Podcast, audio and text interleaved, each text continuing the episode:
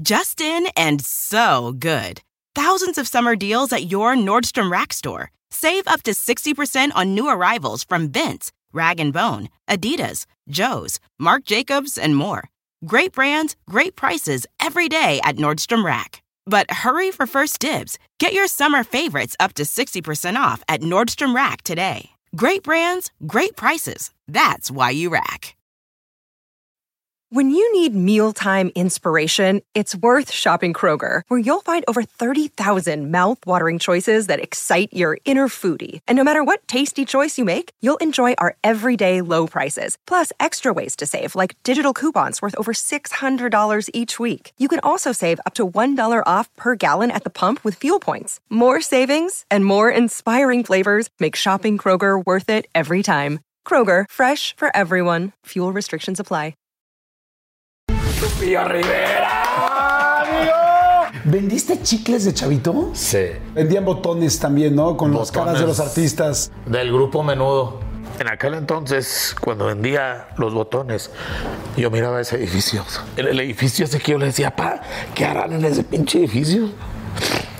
Le dije, ahí se dan, le dan reconocimiento a la gente que pues tiene talento y me acabo de ganar un Grammy. El despreciado. El despreciado la, Ese fue. eh, fue la, la- la venta más fuerte. Y me dio cuatro centavos por cada venta de cada disco. Cuando a todos los otros artistas les daban tres o cuatro dólares por venta de disco. Te quiero preguntar acerca de lo de la voz y acerca de lo de Belinda. Sale la noticia y se hace público. Pues vamos a negarlo. Nadie nos ha visto juntos ya. Compa, tenemos un problema grave. ¿Qué rollo que hay? Sí, confirmaron la muerte de tu hermana. Y- yo le decía a ellos, calmados, porque no estamos en terreno americano. Nosotros no sabemos si la muerte de Jenny fue por accidente o no. Lo más triste de mi vida, ver esa mirada de mi papá con la ilusión de que entrara con mi hermana y, tener que decirle a mi papá. Pues, sí se murió mi hermana, pa.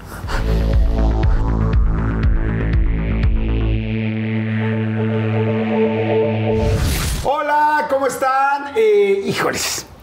Tengo un invitado que se van a ir de espaldas. Ya vieron la miniatura, ya saben de quién se trata. Pero bueno, el toro del corrido, el rey de las cantinas. eh, 22 años, 22 años de carrera profesional, pero muchísimos chingándole. Pero muchos, muchos. Premios Lo Nuestro, premios Billboard, premio Grammy. Ojo, Grammy Internacional. No es que el otro sea menos, pero el internacional es muy cabrón. Discos, discos de oro, discos de platino, disco de ultraplatino, no sé qué tan. Señores, por supuesto, Lupillo Rivera. ¡Amigo! Gracias, ¡Qué gracias. chingón! ¡Qué padre! Muy contento de estar aquí, gracias por la invitación y, y pues ya, ya, ya queríamos venir para acá porque hemos visto todas las entrevistas de todas las personalidades que han pasado por aquí y la verdad, pues sí, es, es eh, no es una entrevista, se me figura como que va a ser una charla. Te quiero preguntar miles de cosas, o sea, pero en serio, o sea, espero que vengas con tiempo. Vamos. Porque quiero preguntarte desde las cosas muy cañonas que han pasado, hasta Claro. dónde este, compras tus playeras, que me encantan todas las que traes. Ahí en el aeropuerto toda la gente nos pregunta. Están Y muy chingonas. A toda mi gente de ahí, güey, les mando un saludo. A la gente de ahí, güey, les mandamos saludos. Sí. Este, los tatuajes, quiero, Son 10 son 10 camisetas que me deben ahí ya. quiero ver cuán- quiero ver cuánta tinta se tardaron ahí en, en tapar lo que traías. Pues allí.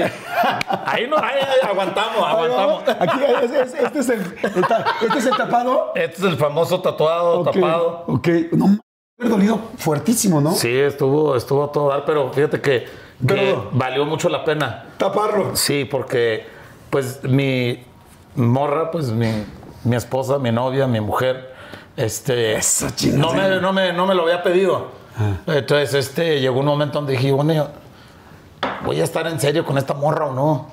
Entonces yo solo dije, yo, ¿sabes qué, amor? Vamos a que, nos, que, que me quiten el tatuaje. ¿De veras? No, pero no lo hagas por mí, no, no, no es por ti. Es porque yo creo que te mereces tu lugar. Claro. Y, y vamos a hacerlo. Qué chingón. Oye- lo hicimos. Y ella grabó el video y todo el rollo. Hoy en día, a este nivel de tatuajes y de la vida que vivimos, eso es más que dar un anillo. ¿eh? Oye, O pero sea, le mando un saludo a- al tanque Rules, que muchos ¿cómo se dicen? Tatuistas. Tatuadores. Tatuadores, Ajá. o como se digan. Me lo quemaron bien gacho porque decían, hubieras venido para acá, hubieras venido para allá. Pero el tanque Rules me quería hacer un diseño bonito. Ajá. Y él ya tenía planeado cuatro cosas y dijo, este y este y este y este. Entonces, eh, eh, me lo quemaron bien gacho. Y no, Pero él hizo lo que el cliente quiso. Ah, ok. Y yo le pedí ¿cuándo el tatuaje así. este? Yo le dije, compa Tanque, lo quiero así. ¿Por qué? Porque mi morro, el rey, que tiene 12 años, 13 años, él este, miró cuando pasó todo. Ok. Entonces me dijo, ¿y cómo te vas a quitar la cara de ahí, papi? Y le dije yo, ¿tú cómo me la quitarías? Y él agarró un Sharpie Ajá. y él solito lo hizo así. Ajá. Solito, solito, haz de cuenta. Adiós, Belinda. Así. Adiós. Y la neta, la neta le tomé foto.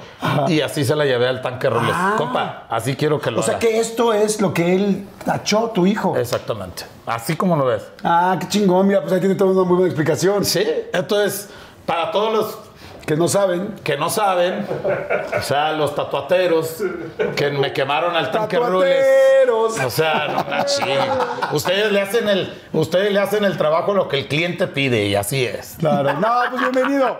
La vamos a pasar increíble en la plática. A ver, Este, tráigame un calcetín como para taparme esta madre ya para que no.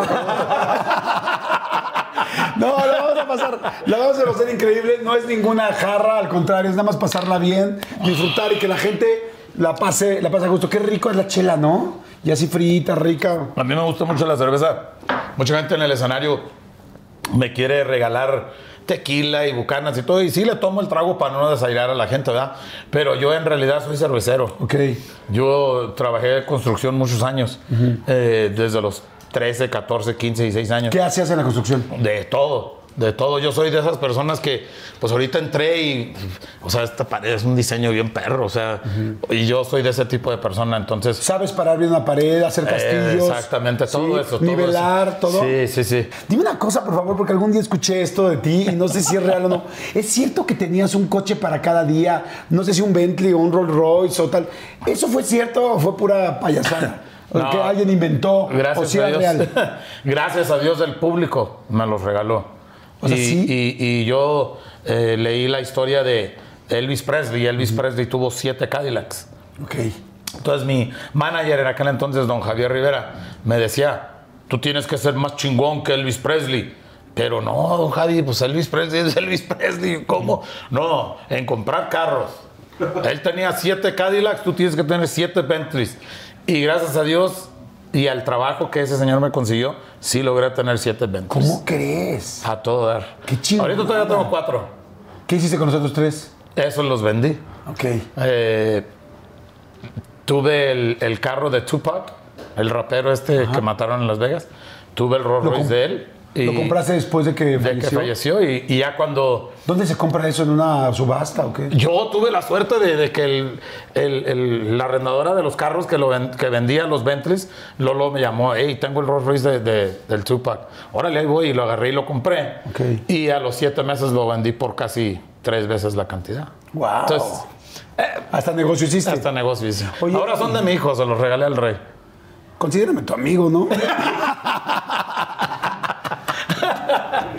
Oye, ¿y, y que un día regalaste un Ferrari en una estación de radio o, o- o es Mm. leyenda urbana?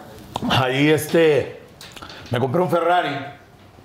¿De agencia Eh, sí, entonces anduvimos allí y mi mamá no le gustaba que anduviera en, en carros de velocidad. Y mi jefa me dijo, no te voy a hablar hasta que, hasta que vendas ese carro. Te vas a matar en ese carro tú. ¿Y si le metías realmente duro? Sí, está bien a toda madre. Pero en la carretera, ¿no? Pues donde, Donde se dejara. Donde se pudiera. y la verdad, pues, dije yo, no. Y en aquel entonces había muchos artistas que estaban saliendo y, y las radios competían, pues. No, pues que tal estación regaló una Hammer y tal estación regaló una pickup y tal estación regaló. Dije, voy a parar toda esta pinche promoción de un chingazo. Y le llamé a una estación, le dije, ¿sabes qué, compa? Tengo ganas de regalar un Ferrari y necesito una estación que me lo regale. Aquí está la estación, dijo. No, pues sí. No, y si no, ahorita lo organizamos. y ya cuando, ya cuando salió el anuncio de que se iba a regalar el Ferrari, pues todas las estaciones ya cambiaron, cambiaron la promoción de regalar carros. Yo creo que, que el Ferrari fue algo bonito hacer porque se lo ganó un amigo que yo sé que no podía pagar ni el cambio de aceite, ni el cambio de llantas, ni nada. Pero en ese momento vendió el carro en 75 mil dólares. No juegues. Entonces, un señor que estaba allí dijo, yo te compro el carro en 75 mil dólares. Me quedé muy contento porque dije yo, qué bueno que pude ayudar a una familia sin querer, pues. Yo Eh, sin saber qué pasaría, ¿no? Esa es otra cosa que les voy a decir, que, que también sé de ti, que eres hiper generoso. O sea, que no es algo que te guste este- a ti estar diciendo, Claro. pero sé que ayudas a mucha gente, a muchos niños, a personas, o sea, que eres una persona normalmente muy generosa. Claro. Bueno, no normalmente, porque el que es generoso es generoso siempre. A veces no tienes, Claro. a veces tienes, a veces tienes mucho y a veces vuelves a regresar, pero el que sabe estar en donde fue no tener y, y sí tener, pues Claro. sabe regresarse. Exactamente. O sea, la bronca es el que nunca estuvo y no sabe y de repente nada más nació en bandeja de plata y de repente se queda sin nada y dices, ay cabrón. Ah, Pero los que sí sabemos lo que es chingarle, pues no hay tanta bronca. ¿Estamos de acuerdo? Exactamente. Oye, a ver, eh, tu papá Pedro era. ¿qué- ¿De qué trabajaba cuando, cuando estabas así, cuando estabas chiquito? Fíjate, mi jefe y yo trabajamos de, de pequeños. Yo estaba pequeño, él estaba. Nos fuimos a, a Fresno y piscamos uva. Y él en la noche salía y tomaba fotos instantáneas en las cantinas y en los conciertos. Y, y la neta, pues, este. Ah, es mi tu hijo. papá? Es mi morro. A ver, contéstale, contéstale, pero en, en- en speaker. Aló. ¿Qué pasó, pa? Uh, are you busy? No, ¿qué pasó? What's up? Oh, look. So me, me, Ayana, and like, like everybody, we went to uh, Hannah. It's okay, it's Ajá. okay, go, go there. Chahana Sushi. Yeah. Ah, ok. ¿Este es el dueño de los coches? ¡Rey! ¡Rey! Inga suma. Eso te hizo el cocinero. Mira, Le dejas para- propina al vato, eh. Para que lo vea la cámara tantito. ¿Qué onda, Rey? ¿Cómo estás? Bien, ¿y tú? Bien, soy amigo de tu papá y dice que uno de los coches que te dejó que es mejor que me lo des a mí. ya sé, ya no le gustó. Ok, pa. Al rato nos hablamos, ¿ok? Mua. Bye. Bye. Qué padre. Oye, ¿tienes muy buena relación con tus hijos? Gracias a Dios. ¿Fue algo que soñaste siempre, tener, ser papá o, o no lo tenías en, en claro cuando eras chavo? Eh, uh, la historia.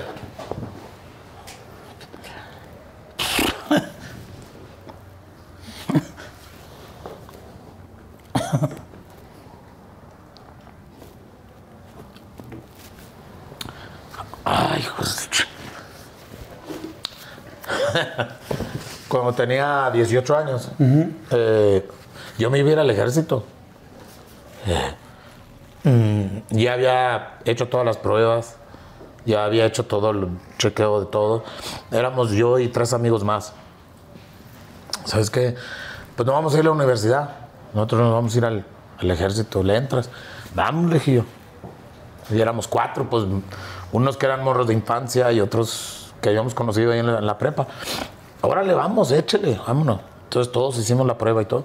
Entonces ya cuando yo iba a ir a firmar, en aquel entonces la novia que tenía yo, que es la mamá de mis primeras cuatro hijas, eh, me llama y me dice, y dice, oye, usted no vayas a firmar porque creo que estoy embarazada. Ya, ahí voy, y hizo la prueba la muchacha y sí, ten- sí estaba embarazada. Y ya dije, ¿sabes qué? Le dije a mis compas, ¿sabes qué, compas? Yo, pues mi morra está embarazada, güey, yo tengo que responder como hombre, no, no la puedo dejar.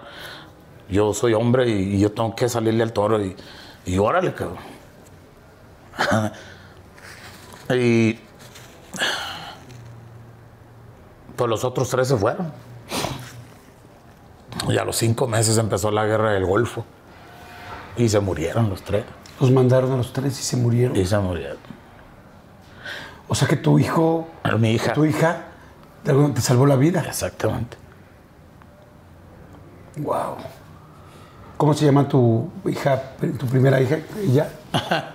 A este se llama Yana. Y ella nunca, nunca lo había sabido. Y le dije, le platiqué un, un día que andaba pisteado. Le dije, tú ni sabes, cabrón, a quién eres. ¿Por qué, papá? No, es que tú, tú eres la buena, tú eres este, tú eres la, la primera. No, pues eso sí lo sé. Y ya le conté la historia. Y, y la mamá nunca le contó, nunca, nunca le, le- Nunca dejé que la mamá le contara. Le dije, no le digas porque no quiero que traiga ese peso encima o, o que sea algo muy fuerte para ella, pues niña. Pues. Entonces ella puede tomarlo de una manera, pero es ya que la vi que es fuerte y grande y, y es persona responsable, "Pues, ya puedes saber. Wow. Y ya de ahí vinieron las cuatro con ella y ya después este, tuve otros dos que viene siendo Lupita y el Rey. Y pues este es el, el- el chiquillo, este es el chiple, este es el, el que el que a todos les, a todos les doy su, feria de vez en cuando, aunque ya estén casadas todas, a todos les doy su feria de vez en cuando ahí este el otro. Pero este sí, este sí. Es tu pilonzazazo. Este cabrón le gustan las tarjetitas de béisbol y la chingada. Y luego son tarjetitas caras, no creas que, que son chingaderas así, tarjetitas normales, eh, los niños colectan. No, este no, es que este jugador es bueno y este es bueno y, y yo quiero esta tarjetita y esta tarjetita. Entonces, si le compro una tarjetita de 3 mil dólares y luego ya a los seis meses tiene un valor de 10 mil, dice el morro, la va a vender. Entonces ya va haciendo él su propio negocio y, Pues aprendió de su papá de los Bentleys. Y lo que pasa es que, que me emociono mucho cuando hablo de mis hijos, porque es difícil dejarlos. Claro. Es, mm, es un sacrificio muy grande. Y este es un trabajo complicadísimo. Claro, o sea, aquí se requiere mucho tiempo salir, pierdes muchas cosas y, Uf. y pierdes estar con tus hijos. Sí, claro, ahorita, ahorita pues él está en el base y se me pasan juegos, se me pasan eh, cosas importantes que van y lo ven a jugar y quieren hablar con el papá para ver si lo meten a otro equipo o lo ven y quieren meterlo a otra liga y todo y, y yo no estoy presente. Pues. Entonces ahí es donde como que él se me dice, ay papá, le digo, le dije, no puedo estar chambeando y estar contigo. Y ahí es donde está duro, pues. para él. Entonces, Y también para ti, porque lo Sí, claro. Entonces le digo yo, cabrón, cuando yo no esté contigo, debes de jugar más, cabrón, y jugar enojado, porque no estoy. No te apapachales y estés ahí llorando y, y, y que pobrecito y la chingada. No, no, no, le dije yo, en cabrón ese no está mi papá y le voy a demostrar al viejo que solo puedo. Y así juega. Y es bien perro para el juego. Me regreso a cuando estabas chico, ¿no? Platicamos Sí. un poco de todo lo que gracias a mucho trabajo, mucho esfuerzo y todo un equipo muy grande has logrado, este, tanto personal, profesional como económicamente. Pero estamos hablando de tu papá y de tu mamá. O sea, ¿cómo era, la, ¿cómo era la situación cuando eran chicos? ¿Tu papá pelaba pescado? Mi mamá trabajaba en una fábrica de, de pelar pescados, mi papá también lo, lo trabajó. De ahí dejó de trabajar, nos fuimos a Fresno. Allá anduve con él yo piscando uva y como te digo, él se iba a los conciertos de los Bookies, de los Yonix, de los Muecas de aquellos tiempos y nos metíamos de contrabando a los conciertos a tomar fotos instantáneas. Entonces yo tengo ¿Para fotos, ajá, yo tengo fotos con los Bookies que yo ni sabía quiénes eran los vatos. y mi papá me tomaba las fotos y él las tiene guardadas, mi papá. Este, y la verdad, pues, eh, eh, mi papá tomaba la foto, pum, y órale, entonces uno tallaba la foto, yo tallaba la foto y ya la ponía y se la daba al cliente y 7 dólares. Ya, la mayoría de veces me daban 10, 10 bolas o pues ya pedos me daban 20 bolas. Dije, chingona, tu madre. Eh, y, y esa era la chamba que hacíamos en Fresno. Eh, a veces él se metía a las cantinas a tomar fotos, yo me quedaba afuera y ya es cuando me metía a los botes de basura a sacar botes de aluminio, latas de aluminio y agarraba y, juntaba, sacaba todas las latas. Entonces, este, en una bolsa ya lo metía en la camioneta. Ahí fue la primera vez que escuché una canción que me gusta mucho, que es de Lorenzo Monteclaro. Lorenzo Monteclaro estaba cantando en vivo ahí y estaba cantando, me dejaste abrazado de un poste, esperándote y nunca llegaste. O sea, yo, yo adentro del tambo escuchando la rola, esa rola está bien perra. Y, y siempre se me grabada. ¿Nunca la grabaste tú? Nunca la he grabado. Estaría chingón hacerlo, ¿no? Estaría toda madre. Sí. Y el día que conocí a Lorenzo Monteclaro le conté esa historia. Ajá. Entonces, a mí me han pasado muchas cosas muy interesantes en mi vida como artista que ya me habían pasado de, de morro. ok. O sea, yo vendí toda la música de Vicente Fernández. El día que yo conocí a don Vicente Fernández, yo le decía, yo soy fan de usted verdadero. Y él me decía, ¿pero por qué? Le dije, pues yo conozco toda su música. Su primer éxito, su segundo, su tercero. A ver, ¿en qué portada viene esta canción? En tal portada.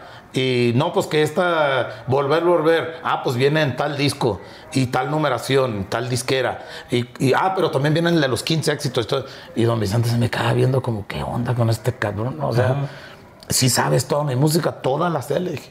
Entonces, cuando conocí a Ramón Ayala, igual, cuando conocí a Tigres del Norte, cuando empecé a, hacer escenario con ellos y a trabajar con ellos, cuando canté con Juan Gabriel, dije yo, no, no puede ser, cabrón. Que además estuviste tres días con Juan Gabriel trabajando. Sí, y- dije yo, ¿qué, qué chingados estoy haciendo yo aquí? Qué chingón. Y le llamaba a mi jefa, amá, o sea, ¿cuándo en mi vida andar allá en las oleadas, en el sol, en la bicicleta, vendiendo en los departamentos y todo? Iba a pensar yo que iba a cantar con Juan Gabriel, yo jefe. wow, qué chingón. ¿Y cómo fueron esos días? Bueno, el último día sí me quebré, porque estaba, decía yo, no puede ser. Entonces Juan Gabriel me dijo, andas dolido por una mujer. No, le dije yo, es que usted no sabe que yo vendía su música cuando estaba morro. Pero la vendías Y ahora- porque tenías los discos, o sea, ¿vendías discos? Sí, mi papá nos mandaba a trabajar. Mi papá me mandaba a trabajar a los 9, 10 años. O sea, él me decía, hey, cabrón, aquí no quiero cabrones que estén viendo la televisión. Ahí están los cassettes, va y véndalos, vayas a la calle y, y véndalo. Y no regresa hasta que se acabe la cajita. Ah, ah, ya entendí, es por eso te sabías perfecto todo, no solo porque lo escuchabas, sino como lo vendías, sabías qué canción venía. Exacto. Oye, eh, ¿dónde viene esta canción? En este disco, en este otro. Exactamente, de todos. De todos los cantantes que te imagines, yo vendí música. Todos. O sea, entonces, este, ya cuando llegaba a los departamentos, ya las señoras, oye, truenos de Javier Solís, órale, chingón. Este, La miedosa, Ah, está Ramón Ayala. de los montañeses del Álamo, de los alegres de Terán, del dueto de América, las jilguerillas, de toda esa música. Qué chingón. Entonces, todo lo conozco. Entonces, eh, eh, he tenido una vida, una infancia, tuve una infancia la más hermosa que. na- o sea, no la cambiaría por nada. Qué chingón, y fíjense, y trabajando, o sea, trabajando con tu papá, de órale, a chingarle, aquí están los cassettes o los CDs o no sé qué había en ese momento. Yo creo que ya los CDs, yo soy de cassette, pero este. Oye, y vaya- y luego mi papá me llevaba al parque. Ajá. Y estaban los morros de mi edad jugando al base. Y a mí me gustaba un chingo el base. Entonces, bien vestidillos ahí, bateando y todo el pedo. Entonces, yo me paraba en la cerca así, con la cajita aquí, la chingada. Para que le vendiera yo a la gente que estaba viendo el juego, pues. Entonces, pero yo me quedaba viendo a los morros. Y luego me dijo, Guadalupe. Y ya volteaba yo. Ven para acá, cabrón. Ay, ¿Qué pasó, papá? ¿Qué chingo estás viendo a los pinches mocosos jugar al béisbol? Le dije, papá, es que si yo quisiera hacer eso, mire que a toda madre que están ahí jugando los morros. Digo, no, no, no, no, ni madres, cabrón. Vaya, venda los pinches cassettes, ándale, porque necesitamos feria para el gas, necesitamos esto. Y, y mi jefe, pues, siempre me enseñó a chambear, mi papá. Qué chingón, y mira. Eh, y qué bueno. claro. Pero también ha habido cositas que decía yo, Claro. ¿Fuiste alguna vez al béisbol? O sea, ¿alguna vez sí fuiste a, a tus entrenamientos de béisbol o Sí, no? sí, me metí solo al juego. Me metí solo al juego. Mi hermano Pedro me enseñó el juego y, y fui este, entrando a, los, a, a diferentes equipos. Eh, pero pues mi altura en aquel entonces no me ayudó. Jugué en la prepa eh, y fui bueno. Sí, fui muy bueno en la prepa. Pero pues las universidades siempre buscaban a los más altos eh, para que llevarlos a, a jugar para la universidad. Y a mí no me tocó la suerte, entonces yo por eso iba con la intención de irme al ejército. Pues. Ok. Oye, me estabas platicando con Juan Gabriel que el tercer día te quebraste. Sí. De amor, ¿no? O sea, o sea, de que te, que te- que te- o sea, no, no, no, no, De seguro. Alguien allá de haber puesto el comentario chinga. no, no, que te quebraste, que te dijo, estás enamorado. Era muy sensible, ¿qué te dijo ese día y tú por quién estabas sufriendo? No, yo, yo, yo, a mí se me hacía muy impresionante estar en el escenario de él cantando con él, acordándome de todas las veces que vendí cassettes. Entonces yo, yo, yo, no, esto no puede estar pasando. Yo decía, no, no, no. Y, y- y está en video ahí, hay un video donde está pasando eso. Y la verdad a mí me, a mí me ganó eso. Entonces, este, ya después nos comunicamos, él se comunicó conmigo y grabamos tres canciones a dueto que la- su familia la tienen guardada la grabación. No sé, pero sí salió uno, ¿no? No, no ha salido ni una. Ah, ¿no? No. Entonces, este, pero fue bien impresionante grabar con ese señor en un estudio de grabación. Era una tan profesional, o sea, perfeccionista a lo máximo. Qué O sea, chingón. a mí me acabó. yo puedo cantar cuatro o cinco horas en un escenario sin pedo. Juan Gabriel a mí me- en el estudio me acabó, o sea, se me fue el bucho y ¿sabes qué? ¿Sabe qué, maestro? Ya. "Ah, un- una vez más, no, no, chingue, que ahí tiene un chingo, ya te tomas ahí, córtele y póngale. Wow, qué chingón Pero, saberlo. pero, pero muy, muy perra las grabaciones. Oye, ¿cómo llega tu papá a Estados Unidos? Mi papá, este, llega a Estados Unidos, ¿Él, él se cruzó? se cruzó él eh, con, Ah, una, no. con una mica chueca, Ajá. una mica prestada. Ok, o sea, no, no con un pollero, sino. No, con una mica prestada. Y él, este, eh, la mica decía que eh, la persona que le prestó la mica tiene un tatuaje en el brazo izquierdo. Con la cara de. No, chinga, no. Solito, qué pendejo. Pero, pero mi papá se hizo un tatuaje aquí en el brazo. Entonces, mi papá le daba mucha pena el, el tatuaje. Ah, se hizo el tatuaje solamente porque la licencia. En caso de que le preguntara el A ver a ver el tatuaje. Entonces, ¿Y es el único tatuaje que tiene él? no. Ya cuando se dio cuenta, cuando regresó la mica al amigo, a ver el tatuaje, güey. Y era una pinche florecilla aquí, quién sabe que tenía el amigo en la mano. Ah. Y mi papá se hizo una cruz aquí grande. y mi papá por eso siempre trajo manga larga. Mi papá en toda la vida que lo veas en fotos siempre traía la manga larga. Daba pena el tatuaje, no le gustaba. Exacto, no le gustaba.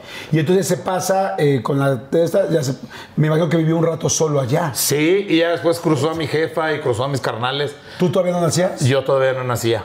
Entonces ahí ya vivían en Culver City.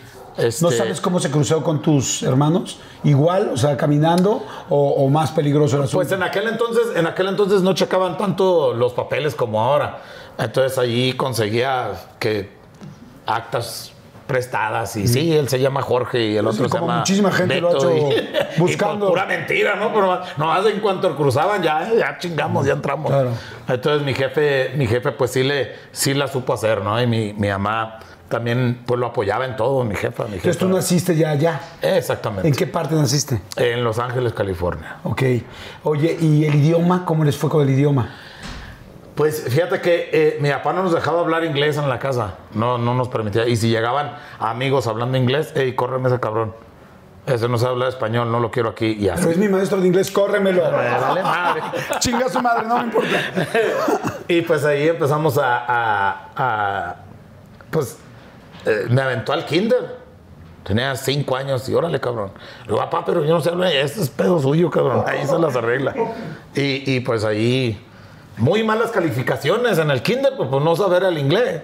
Pero pues ahí pasamos resbalados, o sea. Oye, ¿y no te daba miedo eh, llegar a la clase y no entender nada? Porque ya a los 5 o 6 años ya uno tiene conciencia. Era como de, "Uy, güey, lo estoy pasando mal. Pues no, porque decía yo, pues. No, no hay, no hay- no hay otra, le decía yo. ¿Para qué, ¿Para qué me quejo? Pues no Te fuiste correr. acostumbrando. Sí, pues. ¿Y hoy, hablas, hoy hablas bien inglés? Gracias a Dios. ¿Y cómo se llevaban los, son cinco hermanos, ¿no? Gracias a Dios. ¿Cómo se llevaban de chiquitos? Seis. Somos seis. Seis. Sí. Eh, muy bien, fíjate. eh, pues todos trabajábamos en una temprana edad. Eh, mi papá se iba a la chamba y yo ya tenía 12 años, por decir. Y entre semana iba a la escuela y después de escuela iba poco a poco a los lugares de construcción. Fui conociendo amigos que ahorita hasta la fecha el señor que me enseñó la construcción, ya ahorita ya él ya, pues ya, ya mero se nos va a ir porque está muy enfermo. Pero es el viejo que, que todo el cuento lo frecuento. Hey, Efren, ¿qué onda, cabrón? Este, el otro. Qué chingón. Eh, se me reventó la pipa esta, güey. No, pues acomódale así, acomódale así, todo el tiempo, ¿no? Qué chingón. Y pero entre hermanos jugaban. Claro. Hay, hay una carta que, bueno, más bien, sí, un tweet o un Instagram que, que en algún- hace poco mandó Juan, donde dice jugaban a las pistolitas. Y eso me llamó mucho la atención y se me hizo muy chingón. ¿Te acuerdas de esos juegos de las pistolitas o no? Cuando buscábamos allá los, este, pues en los árboles cortábamos las, las ramas que buscáramos que tenían forma de pistola y pues ahí las íbamos quitándole todo el rollo y limándolas y a veces quemándolas para que tuvieran decoración y todo ese rollo. Y, y gracias a Dios hemos, hemos, tuvimos una infancia muy bonita. Y con las niñas, con Jenny, con Rosy, jugaban, no jugaban, eran como niñas acá, niños acá. ¿cómo era? Fíjate, eh, Jenny siempre fue muy, este, muy estudiosa. Ella siempre, haz de cuenta que ella era la muchacha que andaba con el libro para todos lados. Y cambiaba de libro cada rato. Muy perra para leer. Y, y- y yo creo haber leído miles de libros porque era muy inteligente. Jenny fue la única que ejerció cinco o seis carreras. Ah, sí. Sí, o sea, ella era de esas personas que, ah, pues me voy a meter a esto ahora. Ah, no, pues que voy a ver qué pasa con esto. O sea, yo, yo, que no me gustaba mucho la lectura y todo eso, yo decía, está loca la pinche vieja esta". Pero fue muy inteligente, por eso le fue muy bien en la vida a ella. Entonces, este, Rosy también le fue muy bien en la vida. Este, ella quiso ejercer su carrera como abogada de música, de entretenimiento del mundo del espectáculo. Como derechos de autor, eh, todo eso. todo eso. Ajá. Entonces, este se enamoró faltándole unos cuatro meses de carrera y se casó y ya No ya, terminó, no ya terminó no la terminó. carrera. ¿Tú estudiaste alguna carrera? No, ¿Hasta dónde llegaste de estudio? hasta la preparatoria nada más. Yo de ahí ¿Los le- tres años de prepa? Eh, Sí, los tres años de prepa. Eh, tuve buenas, muy buenas calificaciones, eh, pero no, no, no, no me gustaba mucho. Yo siempre fui de trabajo. Yo siempre fui de esas personas que, no, ni madres, yo le entro y le entro tres trabajos mejor que ir a la escuela. Oigan, y, ay, me acaba de dar muchísima hambre, pero bueno, no, no saben, de repente me entran así esos, esos hambrismos tremendos. Perdón si pudieron escuchar inclusive mi estómago, porque bueno, estos micrófonos lo captan literal todo. Pero es que estaba pensando en el McCrispy de McDonald's. O sea, ¿ustedes ya lo probaron? No, no, no, no, no. Es que, bueno, si ya lo probaron, seguro me entienden. Es un sándwich de pollo crujiente, jugoso y al mismo tiempo picante. ¡Ah! Viene con unos pepinillos deliciosos y te lo sirven con una salsita picante que está así en todo el pan. Uf. Y si lo pides con un Sprite, no sé por qué, pero se siente que pica todavía más. En serio, qué hambre me dio. Me- Mejor le paro porque si no, no voy a poder seguir con la entrevista de hoy. Ustedes que pueden, disfruten de su McCrispy en McDonald's o pídanlo por el app desde sus teléfonos. Seguimos. Y no es bueno. No es bueno porque lo único que me llevo yo es la educación que, que aprendí en, esta, en este mundo, ¿no? También hay una educación de la vida. Sí, la O sea, educación y de esa la la, vida. la tienes. Eso sí. Porque la gente dice que es éxito, ¿no? No solamente la parte económica, que afortunadamente la tienes, sino también los hijos, qué padre eres, Claro. eh, lo que has podido lograr, las familias y parejas, lamentablemente, y te lo digo en primera persona, pues uno quisiera a veces que todo saliera bien y a veces no sale también como uno quiere. Claro. Pero. Pero pues es parte de, si lo buscas, es parte de tu éxito, de estar siempre tratando de ser mejor o, Claro. o no cometer los mismos errores. Exactamente. Fíjate que hay mucha gente que, que, pues, yo llevo dos divorcios y, y- y la verdad, pues, he vivido una vida, pues, eh, mucha gente puede catalogarme como una persona fracasada en el matrimonio, eh, que soy un fracaso en eso, pero para mí, para mí no es un fracaso. Yo hice el intento de hacer otra persona feliz y en el transcurso de ese tiempo, pues el amor se acabó. Y, y- y- ella siguió su camino, yo seguí el mío. Me volví a casar, volví a hacer el intento, volvió a suceder. Entonces, son cosas de la vida. Para mí, un, un- un matrimonio fracasado es un matrimonio que se mantiene junto y que no se divorcia eh, y que sigue engañando a la mujer o la mujer sigue engañando al hombre y, y ahí se llevan entre el y engaño, pero salen a la calle y salen con una sonrisa. Para mí ese es un, un- un matrimonio fracasado, que no tengan el valor de ellos mismos y decir, ¿sabes qué? Ya no nos queremos, güey. Hay que abrirnos, tú dale por tu camino, yo por el mío, vamos a buscarle por otro lado. Y, y así es como, como debe de ser la vida, porque tampoco vivir con una persona y seguirle dañando, nomás porque es que no me quiero divorciar porque qué va a decir mi papá, o qué van a decir nuestros hijos, o qué van a decir los medios, o qué va a decir la gente. Yo, yo no pudiera vivir así. Coincido yo, yo completamente. mejor, sabes que Coincido contigo, ¿eh? yo creo, y, y la relación que tengo ahorita con mi mujer así es. Platicamos de todo, absolutamente de todo. Hace cuenta, eh, si una muchacha se me queda viendo y todo este rollo, yo tengo esa libertad de llegar con ella. Mi amor, esta muchacha se me quedó viendo así, así, así. Y ya, y, uy, sí está bonita. Entonces no la veas. es una chulada, papi, es una chulada, güey. Que a toda madre tener una vieja así porque te sientes con la libertad. Con confianza. Sí, y ella también. Ella, mi amor, ¿por qué me mandaron esto en el Instagram? Y dice, a ver, dame la página ese cabrón, a ver qué pinche. O sea, tiene que ser uno celoso con la mujer y, y viceversa porque, pues mi mujer está guapa.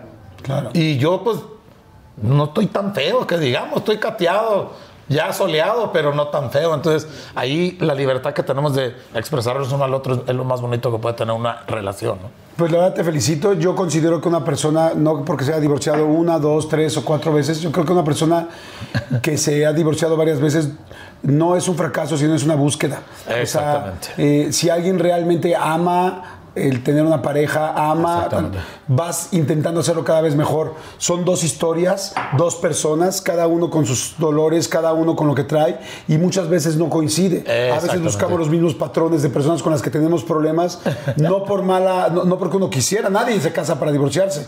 Lo haces porque a veces vienes lastimado y inconscientemente buscas tal o cual cosa. Claro. Yo creo que a muchos nos ha pasado, pero habemos muchas personas que, y creo que somos ambos coincidimos en eso, que queremos una pareja, que queremos estar felices y que quizá, no sé si sean dos, tres o diez, pero Seguir lo vamos a buscar. seguir es- buscándolo. Y hay una frase que me encanta, antes de que nos vayamos rápido a un refil, y es, opino lo mismo que tú, dicen que, por ejemplo, son mucho mejores los hijos de un buen divorcio que de un mal matrimonio.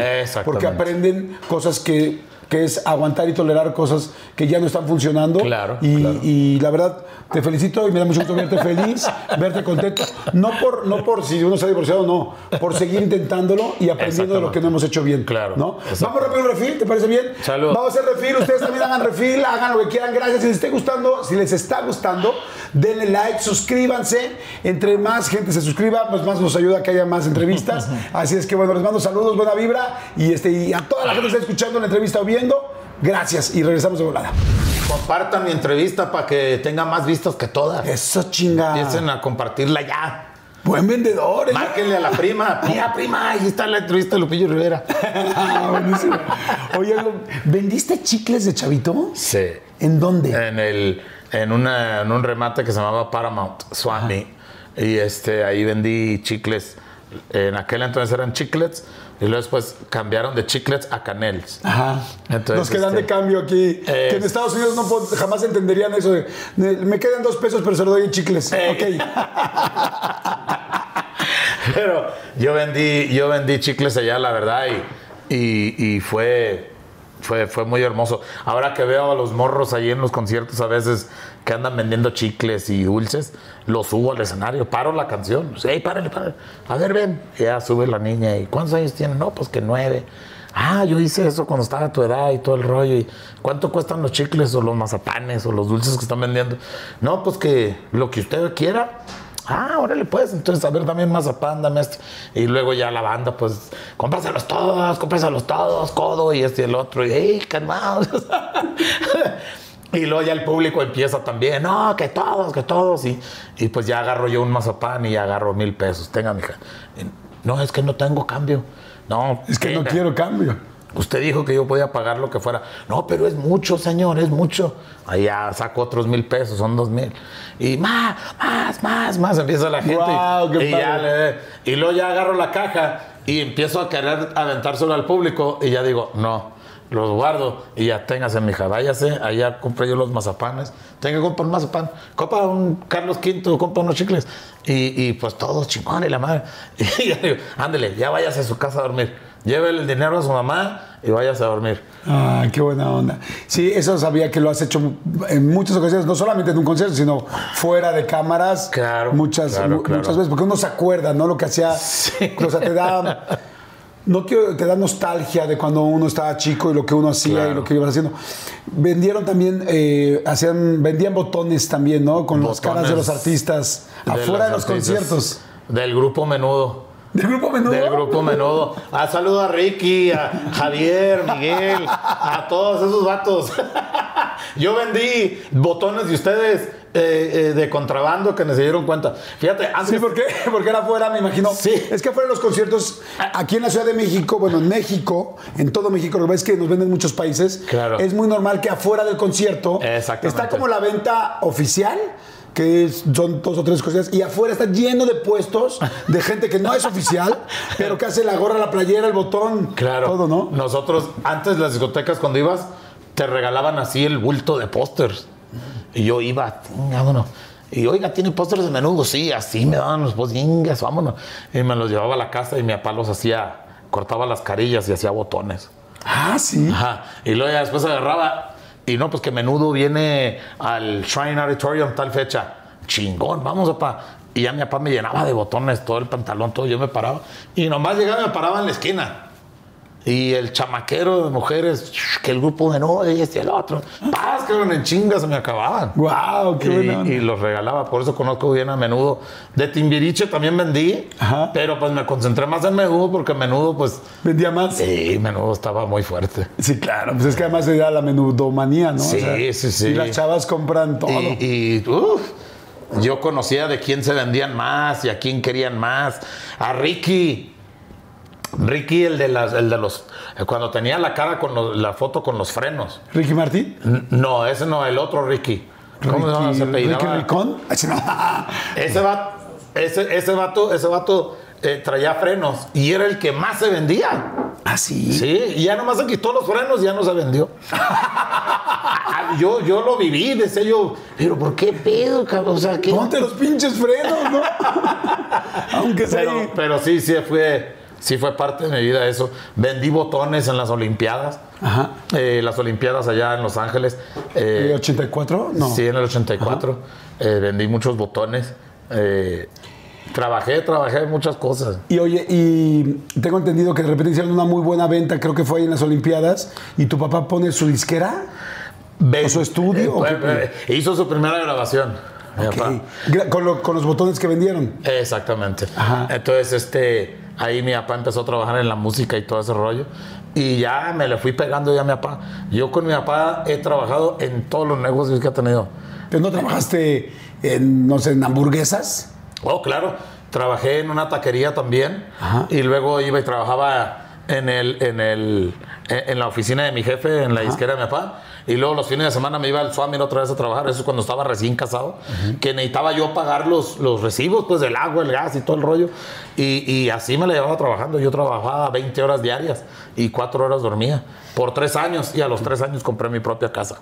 Entonces, siempre buscando la manera cómo salir. Sí, o sea, los Bentleys y el Ferrari y Ya, los digo- viajes y todo eso. No, pero te algo, no es producto solamente de la fama, es producto de un chorro de chinga desde chico, de Claro. saberle trabajar y hacer cosas. Fíjate, y, y lo- el recuerdo más hermoso que tengo de los botones de las Olimpiadas.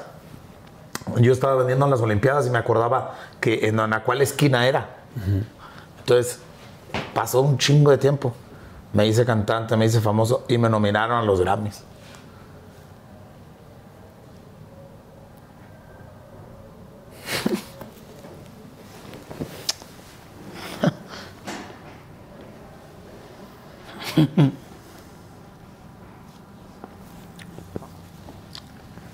Me acuerdo que iba en la limusina, yo eh, bien tumbado acá, entonces, y pues iba con mis amigos, ¿no?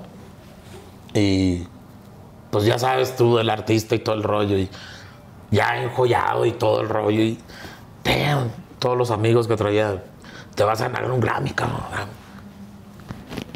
Y mm, al otro lado de la calle, de esa esquina, es donde estaban los Grammys. De la esquina donde vendías el... Y la neta, le decía yo, le dije al de la estación, estacionate aquí, güey.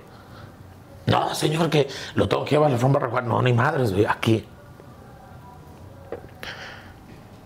Y ahí me bajé en la esquina y, y ahí me senté en la calle, en la banqueta.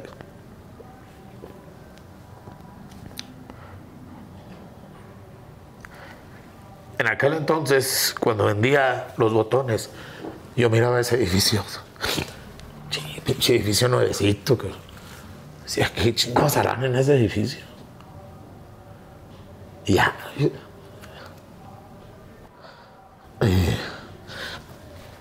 ya entré al edificio y me gané el Grammy. Y me salí, me fui a la esquina otra vez.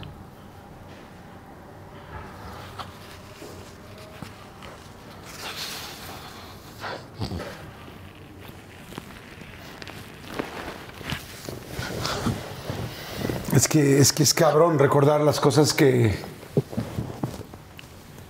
que te hacen volver a vivir. Eh, y me acuerdo que, que le llamé a mi papá. Hey, papá, ¿qué estás, cabrón?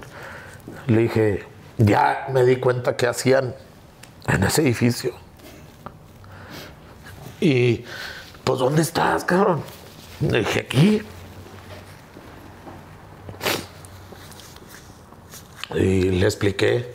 No le dije dónde era, nomás le dije la calle. Aquí, papá, a ver si se acuerda usted. Aquí, este, ¡eh, cabrón! Donde vendía los botones. Le digo, eh. Dice, ¿y qué pasó? Pues, Me gané el Grammy. En el edificio ese que yo le decía, papá, ¿qué harán en ese pinche edificio? Le dije, ahí se dan, le dan reconocimiento a la gente que pues tiene talento y me acabo de ganar un Grammy. Wow. Me acuerdo de papá, no se quedó callado.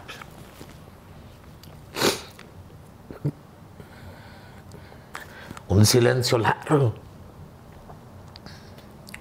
Y pues todos los amigos, ¿no? Toda la cholada que andaba ahí con él.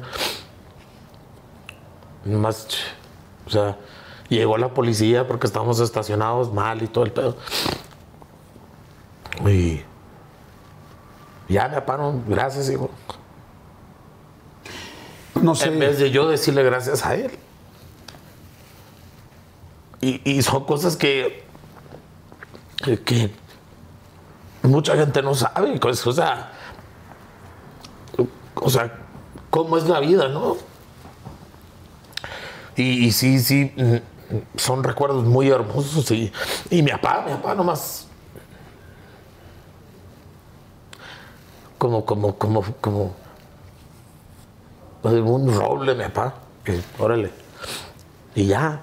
Pero son cosas que, que la gente no, no sabe. pues.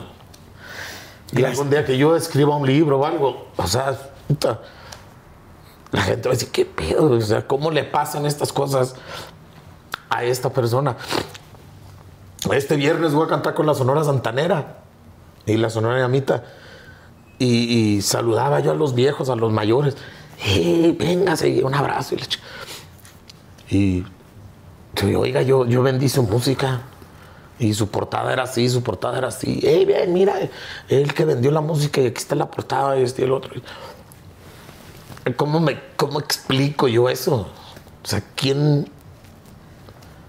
No soy el artista número uno, pero ¿quién más puede decir lo que yo vivo? O sea, poder tener la oportunidad de cantar en escenarios con Tigres del Norte, con, con toda esta gente.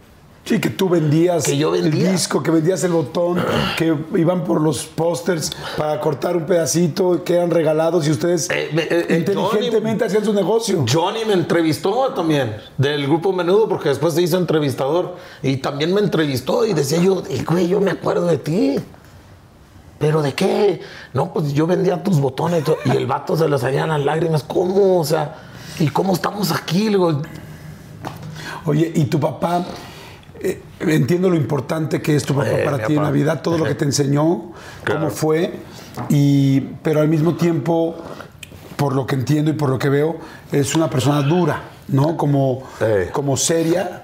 eh, en- emocionalmente me refiero no Claro. es- yo ya te vi hablar con tu hijo y te vi muy cariñoso claro.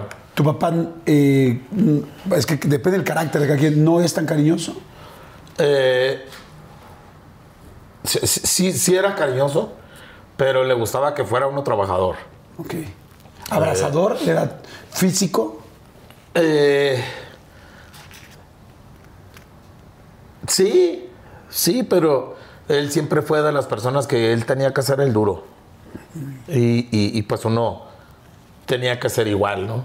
Eh, y, y, pues yo no, yo no culpo a mi papá de eso, porque pues mi papá también iba aprendiendo en la vida. Claro, por supuesto, nada más cada quien tiene una forma de ser. Y ahorita, ahorita, por ejemplo, mi jefe nos hablamos así, platicamos y mucho tiempo fue pura plática de negocio.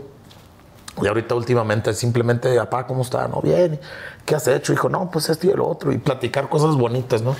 Ahora, Sí. por ejemplo, cuando te casaste con María y tuviste tus primeros hijos, ¿Crees que pudiste ser tan presente con todos? No pude, no pude porque, porque en aquel entonces andaba trabajando eh, en trabajos de, de paga mínimo. Entonces yo trabajaba en la compañía de mi papá, trabajaba en una taquería y trabajaba en un swap y en ese entonces fue cuando empecé a aprender a cantar porque podía pagar el agua o podía pagar la luz con los 30 dólares que me ganaba esa noche. Entonces, eh, eh, así, así, yo, yo andaba siempre buscándole, buscándole. Y, y- y- y María fue una mujer muy buena.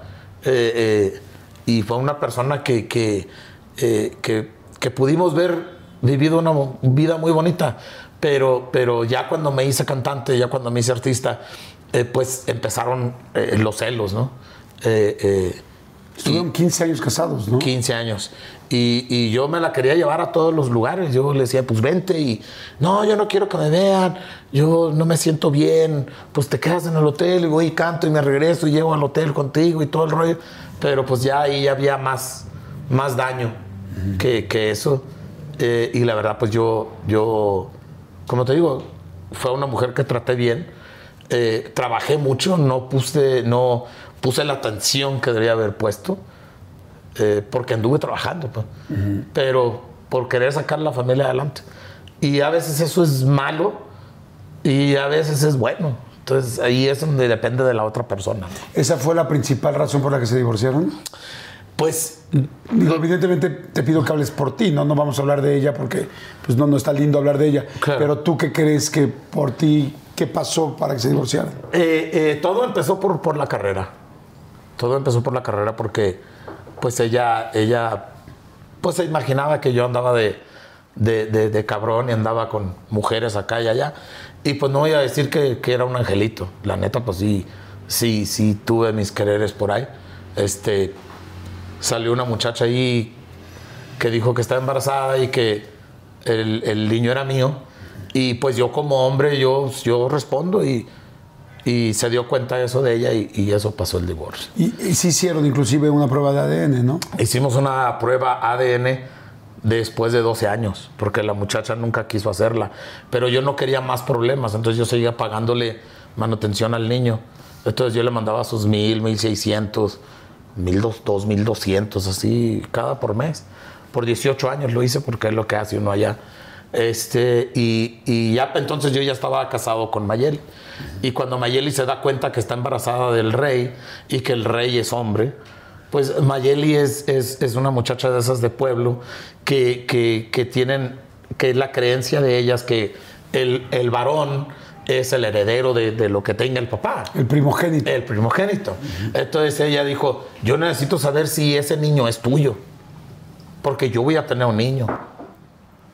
Entonces, pues vamos a ver. ¿Te pidió que hicieras la prueba? Eh, eh, la señora, la mamá del, del otro niño nunca nos dejó.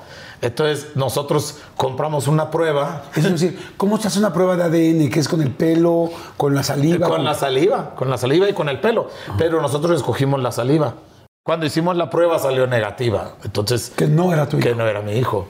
Entonces ella, obvio, Mayeli, siendo la esposa, pues ya no le des dinero. Ya no quiero que le mandes. No, yo, yo tengo que cumplir.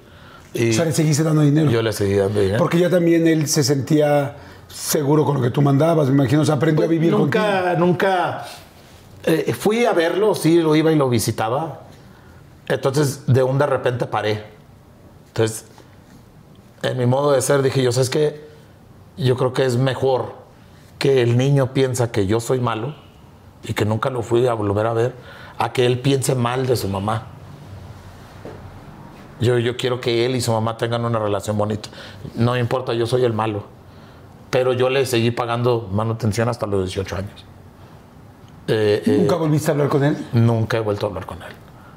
Por lo mismo, porque no quiero confundirlo y dañarlo. Pero él sabe perfecto quién eres. Él sabe perfecto quién soy. Entonces, este.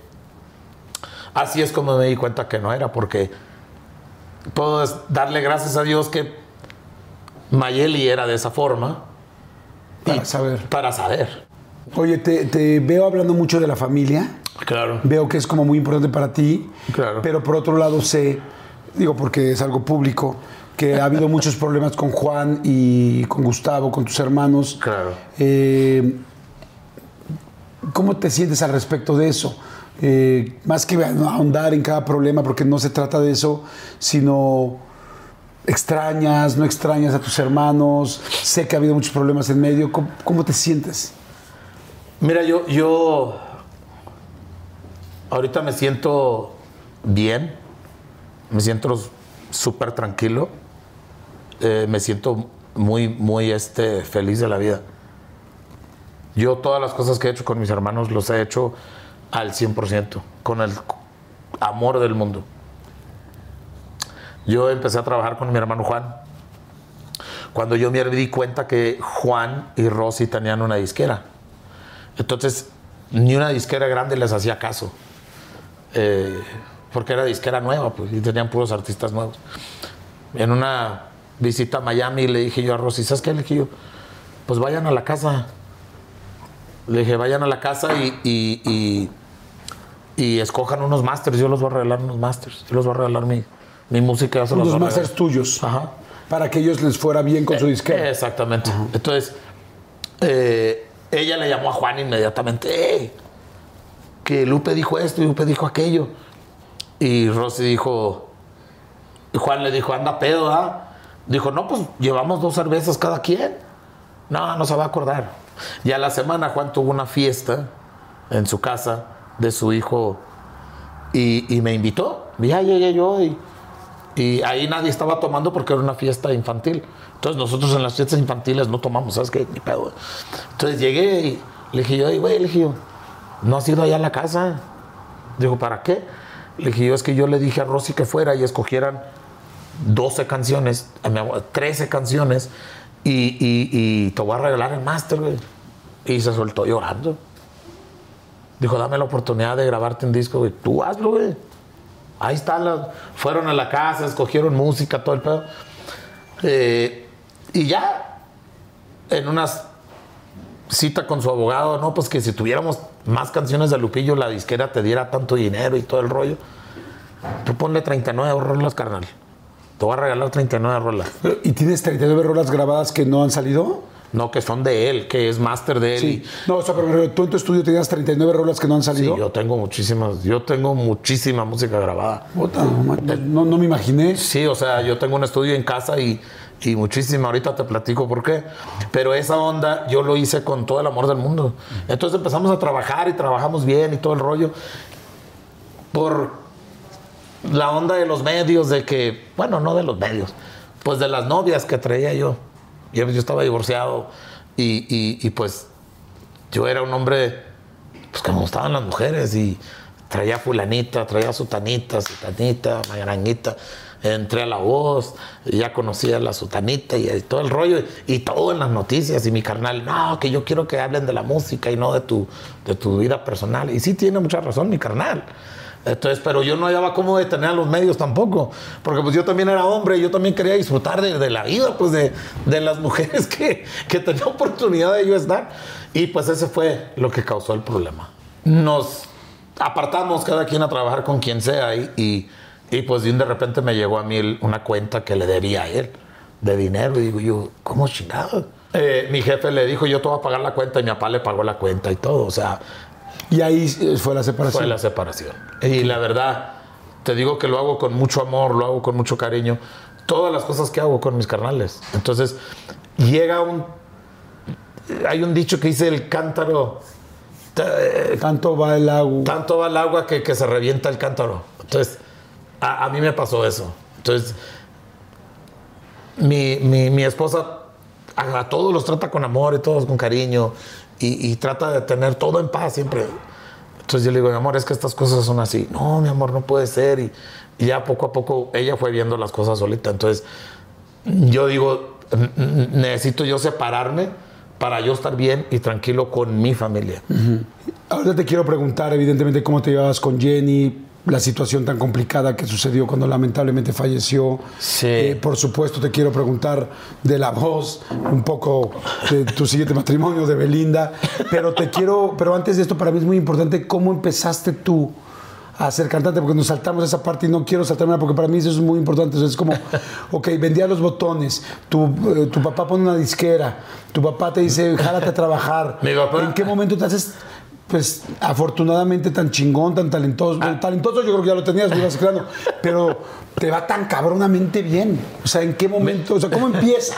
Mi papá, eh, mi papá tenía una disquera y yo era el vato que cuidaba el estudio. Ok. Haz de cuenta, aquí en el edificio tiene que haber un vato que cuida todo, que, todo el desmadre. Hay uno. Ese vato era yo. Hacía las portadas, distribuía las, los materiales, le llamaba a las discotecas, distribuidoras, cuántos quieres de este, cuántos quieres del otro, y todo ese rollo. Entonces, eh, en un tiempo de esos, uno compraba el estudio y era un bloque de 12 horas. Entonces, 1.200 dólares costaba, ¿no? Entonces, llegó la banda y no llegó el cantante. Entonces, ya habían pasado dos horas. Dije yo, chinga, son dos horas. Y yo le decía al de la banda, eh, ¿dónde está, cabrón? ¿El qué? Eh, pues con las viejas y no, no llega y este y el otro. A ver la libreta y empecé a mirar la libreta. Eh, le dije yo, yo me sé esta. Vamos a meter la guía. Yo meto la voz de guía. Y ya cuando venga aquel cabrón, que ya meta la voz. Digo, para no perder tiempo, güey, porque estamos perdiendo feria nosotros como disquera. ¿Tú querías ser cantante o no? No, no, no, no. ¿Te gustaba la música? A mí me gustaba la construcción. Yo lo que decía, yo un día voy a tener una compañía de construcción. Esa era mi jale. Ok. Entonces, eh, eh, empecé a... Lupillo Rivera Constructions. Eh, Lupillo Rivera Plastering. Entonces, eh, empecé a cantar y ya mi papá oyó la, la banda dijo, ¿quién hizo esa voz? Ese soy yo, papá. Dijo, ah, cabrón. Dijo, oye, te oyes bien. Tu papá ya cantaba, Sí, evidentemente. sí. ¿Y, y, y cómo te animaste? Pues es que me la sé, papá. No, pues acaba tú el disco. Ah, pues acabé el disco. Y así empecé a trabajar. Yo así ¿No a- habías tomado, tomaste clases de canto? No, nunca, nunca. ¿Ni has tomado hasta ahorita? Ni he tomado hasta ahorita. Entonces, el primer disco cantaba feísimo de la chingada. Ojalá y nunca lo escuchen ese disco. ¿Ese de los 15 éxitos? No, es un disco de, de- del año 92, eso pasó en eso. Entonces ya ahí ya empezamos a, a grabar y, y- y a meternos al estudio más y, y toda la, todo el tiempo trabajando, todo el tiempo trabajando. Este, y, y la verdad, pues, eh, en una ocasión yo estaba grabando un disco que era el disco del Moreño, había compuesto 10 corridos. Uno de esos corridos, un vato no me lo pagó. Entonces yo le llamé por teléfono, compa, ya estamos en el estudio. corrido. Le dije, oiga, mi compa, ya estamos en el estudio y, y no me ha pagado el corrido, compa, y el corrido ya quedó grabado. A ver, pónmelo, güey. Y ya lo puse por teléfono y lo escuchó, chingón, compa, y la madre. Y luego ya le dije, no, pues ahí, ahí pues mándame la feria, mándame algo con Claro. No, cabrón, ni modo que lo borres. Me dijo, ya quedó grabado. Pues sí, pero la grabación la tenías tú. Sí, le dije yo, pero, güey, quedamos en un trato y no cumpliste. Me vale madre, güey. Ah, órale pues, cabrón. Inge, bórrame ese pinche disco. Bórrame ese, ese corrido. No, güey, se lo bórralo. Ah, huevo, Y ¿cómo? lo borramos. Y le dije, ya quedó borrado, compa, no hay pedo. Y pum, le colgué. Y de relleno, de relleno. Vamos a meter el moreño ya para terminar, güey. Y fue el éxito el del moreño. Porque ese fue el que madre, ¿no? Sí, fue el que levantó todo el rollo, gracias a Dios. Oye. En 1999. Te- 99 fue ese. Eso fue. Oye, y de ahí este, empiezan. Porque yo me acuerdo que al principio eran como. Bueno, no al principio, sino que. Como que eran canciones fuertes. O sea. Sí. Era eso a propósito como para llamarle la atención a la gente. O sea, era como una estrategia. Porque tú eres muy buen vendedor. O sea, estoy viendo que eres vendedor desde chavititito. Es que, es que La final del food o las mejores alteraciones. Tu primera cita o tus primeras herramientas para instalar frenos. Ver la temporada completa del nuevo show o videos de cómo reparar autos. Bueno, cuando eres fanático de los autos, la opción es obvia, súper obvia. Fíjense, con más de 122 millones de piezas para consentir a tu carro favorito, puedes asegurar que tu carro siempre funcione perfectamente bien. Juegos de frenos, turbocargadores, luces LED, juegos de escapes, defensas, racks para el techo motores. Ya sea que te guste la velocidad, la potencia o el estilo, eBay Motors tiene todo lo necesario para tu carro favorito. Además, a estos precios, quemas llantas y no dinero. Y con Guaranteed Fit de eBay, te aseguras que la pieza le cree perfectamente a tu carro a la primera. O si no, se te devuelve tu dinero. Mantén vivo ese espíritu de Ride or Die en ebaymotors.com. en aquel entonces yo iba a la radio a promover los artistas de mi papá y, y no nos pelaban la disquera, las estaciones, nada, no nos gusta esto, no nos gusta, no sirve ese cantante y todo. Entonces yo le decía a mi papá, papá, necesitamos grabar corridos. porque los corridos es la historia y, y son de los que de los cassettes que más se venden en las discotecas. Claro, tú tenías el foco, o sea, tú tenías el, Eh. el focus group de qué se vende más. Eh, entonces- y me voy a poner brackets, ¿no? Puro, puro corrido, puro corrido empezamos a grabar y así empezamos a vender en la disquera. Ok. Entonces, pero porque las, las estaciones de radio no nos querían tocar a los artistas que teníamos. Ok. Entonces así se fue, así se fue y hasta que llegó eh, Pepe Garza a Los Ángeles, California, y él empezó a tocar corridos. Entonces empezó a tocar a varios grupos de mi papá. Entonces uno de esos duetos se llamaba Voces del Rancho. Y enfrente del corrido de las voces del rancho yo grité como borracho. Yo quiero que las voces del rancho se avienten el corrido Baltasar. Entonces Pepe dijo, ¿quién es ese borracho? Entonces le dije, ese güey soy yo. y yo también grabo. y escuchó al moreño, órale, va para adentro. Y dije, chingo. Y ya de ahí. ya El, de ahí despre- eh, el despreciado, El despreciado la, ese fue, eh, fue la, la- la venta más fuerte.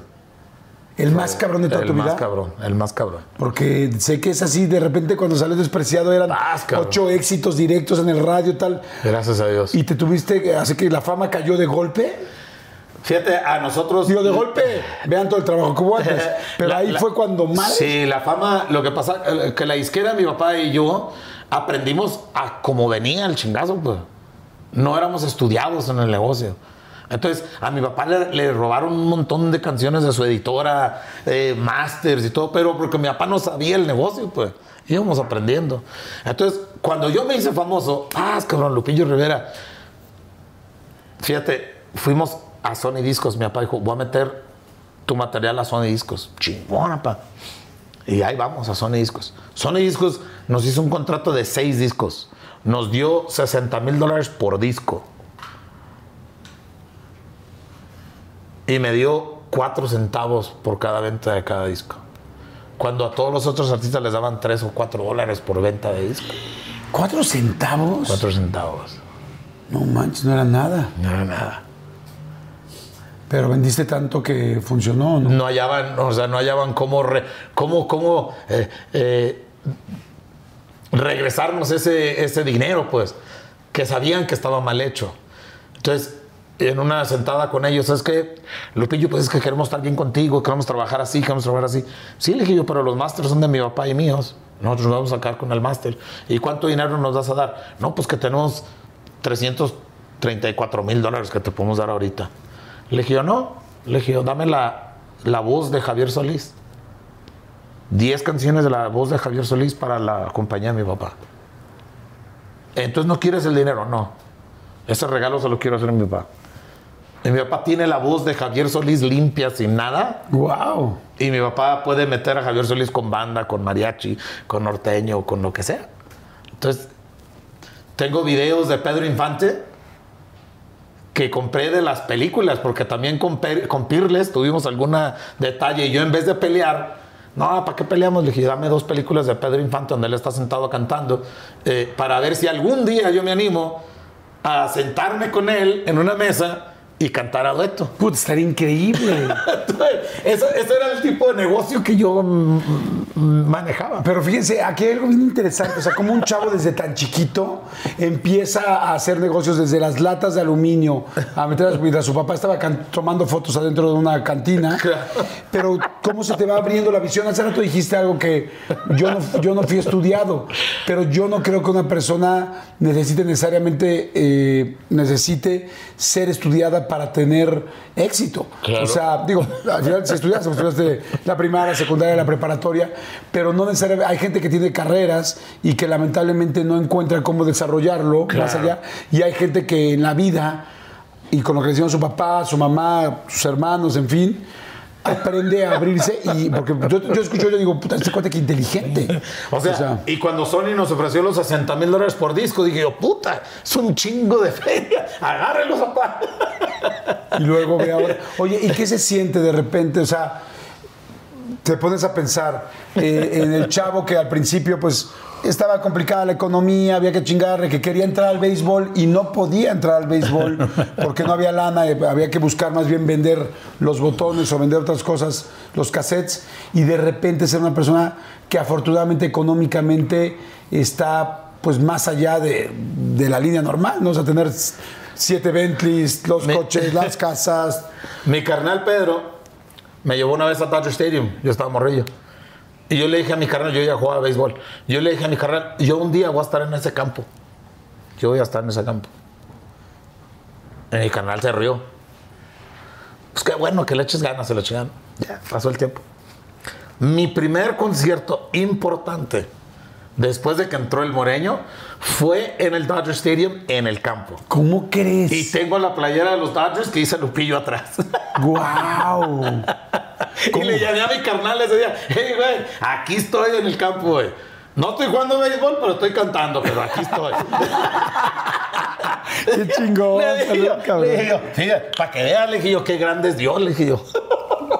Sí, Dios, el, el ubicar lo que quieres y el trabajarle Claro, como claro, loco. o sea, porque realmente no paraste. Dije yo, ¿cómo chingado estoy aquí, cabrón? O sea, y el otro día mi morro vio la playera. Quítala, yo la tengo en un cuadro y todo. Quítala, papá, para ponérmela para jugarle. Estás cabrón. yo.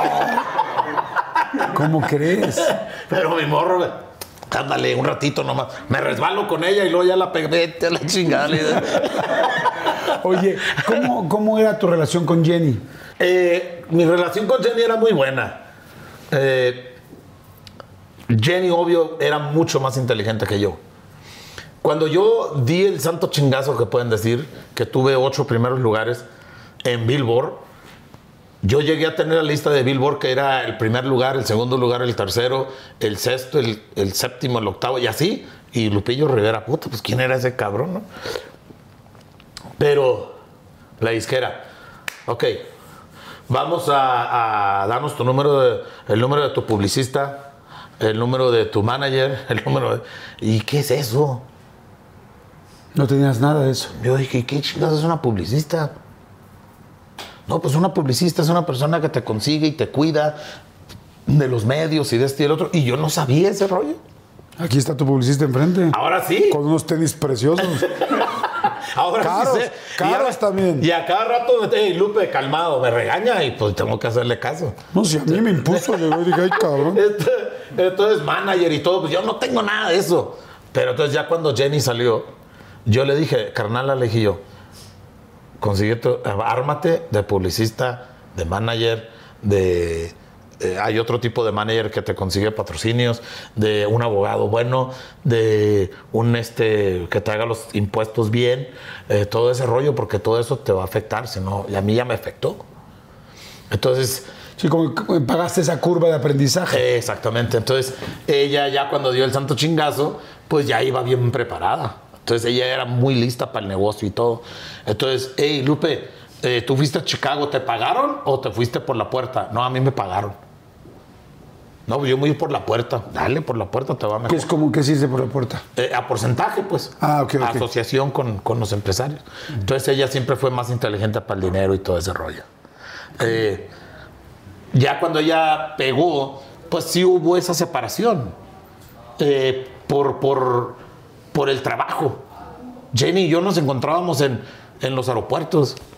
Jenny y yo nos encontrábamos a veces en el mismo hotel. Que llegábamos al camino real del aeropuerto.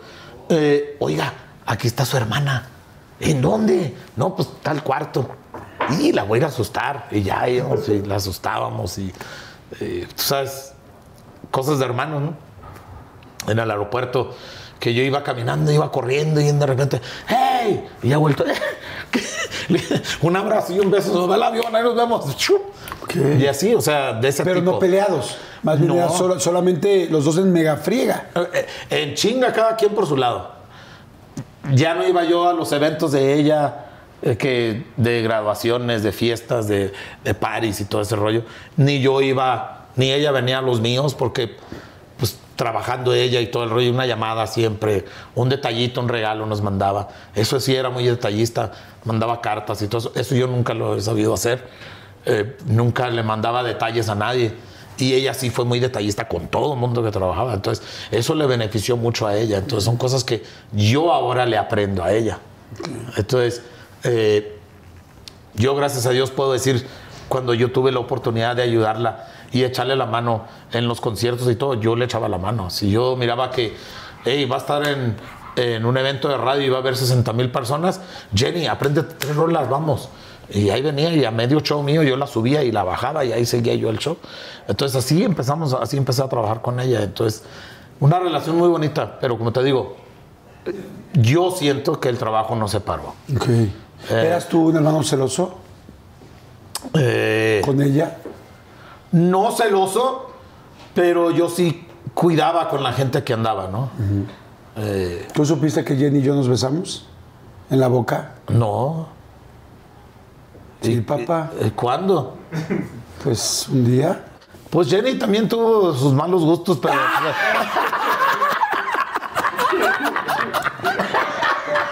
Ya les voy a enseñar cuando, Cuando bueno. nos besamos, porque si nos besamos. No, te lo juro que sí. También tenía errores, Jenny Rivera.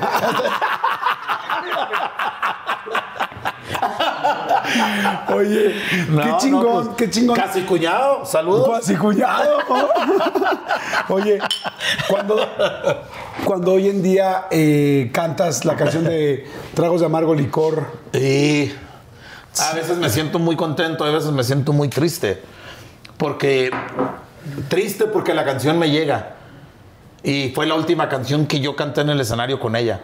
Y fui el último artista que ella cantó a dueto en un escenario. ¿nunca hicieron una gira juntos? Nunca. Es que hubiera sido chingoncísimo ahora que está Emanuel Mijal, Sí. está la imagínate Lupillo y Jenny Rivera. Eh. Hasta me imagino el póster, ¿no? Jenny Lupillo y abajo el Rivera grandote. Exactamente. Aguas, Eh, eh, Jenny, Jenny, Jenny tenía la última plática que tuvimos en mi casa, este era su plan. Y me decía, el próximo año vamos a hacer una gira. Y vamos a, tú vas a cantar media hora, yo voy a cantar media hora, tú media hora, yo media hora, tú media hora, hasta que se nos acabe el buchi. Ya cuando veamos que la gente ya se fue, ya paramos de cantar. Entonces teníamos ese plan. Eh, teníamos el plan de grabar esa canción que yo te extrañaré, que yo la grabé allá en Monterrey cuando, cuando fui a buscarla. Eh, y, y no la habíamos grabado antes por, por el miedo de lo que dijera la prensa o dijera el público. Como dos personas que cantan en un escenario pisteando, promoviendo la borrachera, ahora están grabando una canción cristiana. Entonces yo le dije, vamos a grabarla y se la regalamos a mi mamá, hombre. Sí, dijo, en Navidad. El 26 la grabamos. Entonces yo luego, luego le llamé a mi maestro Manuel Cázares. Manuel, hágame la pista de esta rola, pero ya, compa. Y la empezó a hacer. A las dos semanas fallece mi hermana. Fue en el 2012. Sí. ¿Cómo fue? Eh, ¿Dónde estabas tú? ¿Cómo te enteraste? Yo, yo, yo estaba en Norte Carolina en gira. Ella estaba en un concierto en Monterrey, Ella terminando el en concierto. Monterrey, ajá. Se sube al avión. Ajá. Yo, yo- yo estaba en, en Norte Carolina y no, nunca he dicho su nombre, pero lo voy a decir porque Mi gente, ¿cómo están? Yo soy Nicola Porchela y quiero invitarlos a que escuches mi nuevo podcast Sin Calzones, en el que con mi amigo Agustín Fernández y nuestros increíbles invitados hablamos de la vida, la fiesta y nuestras mejores anécdotas. Y obviamente todos los detalles que no contamos en ningún otro lugar, solo lo van a tener acá en Sin Calzones.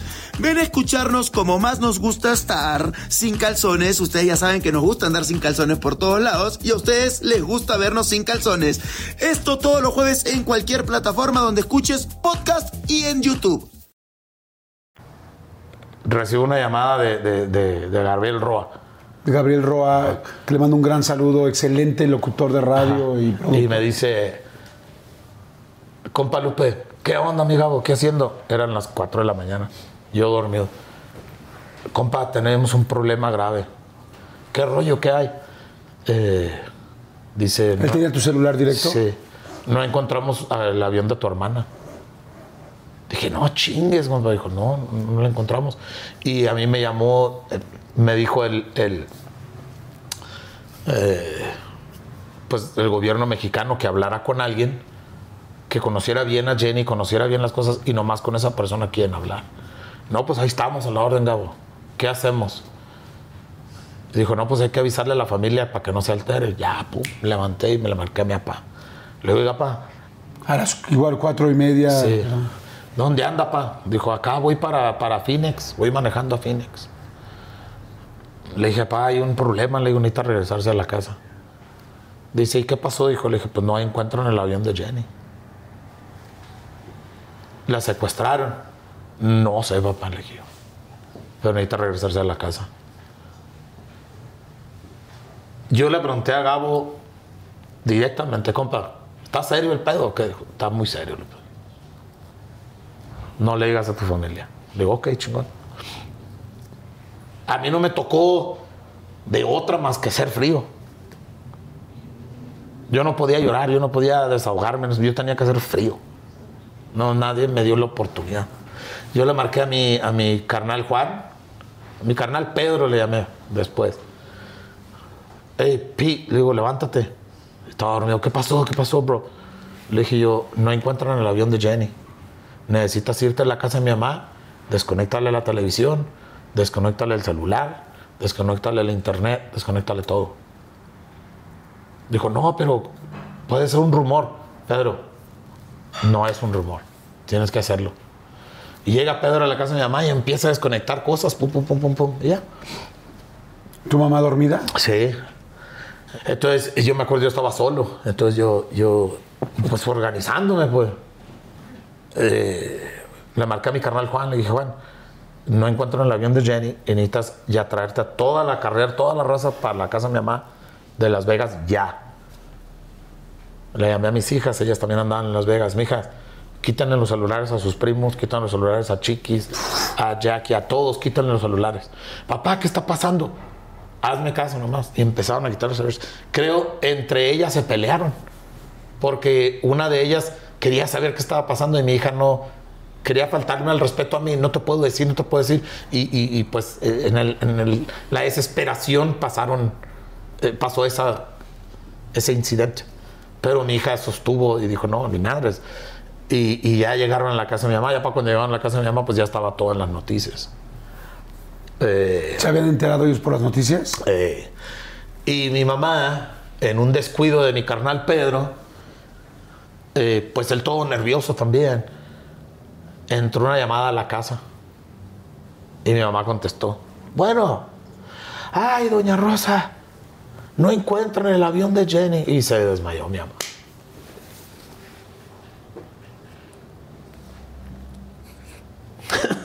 y me acuerdo, mi mamá me llamó. ¿Dónde estás? Dijo, digo, estoy en Norte Carolina. Y dijo, ¿qué, qué, qué está pasando, hijo?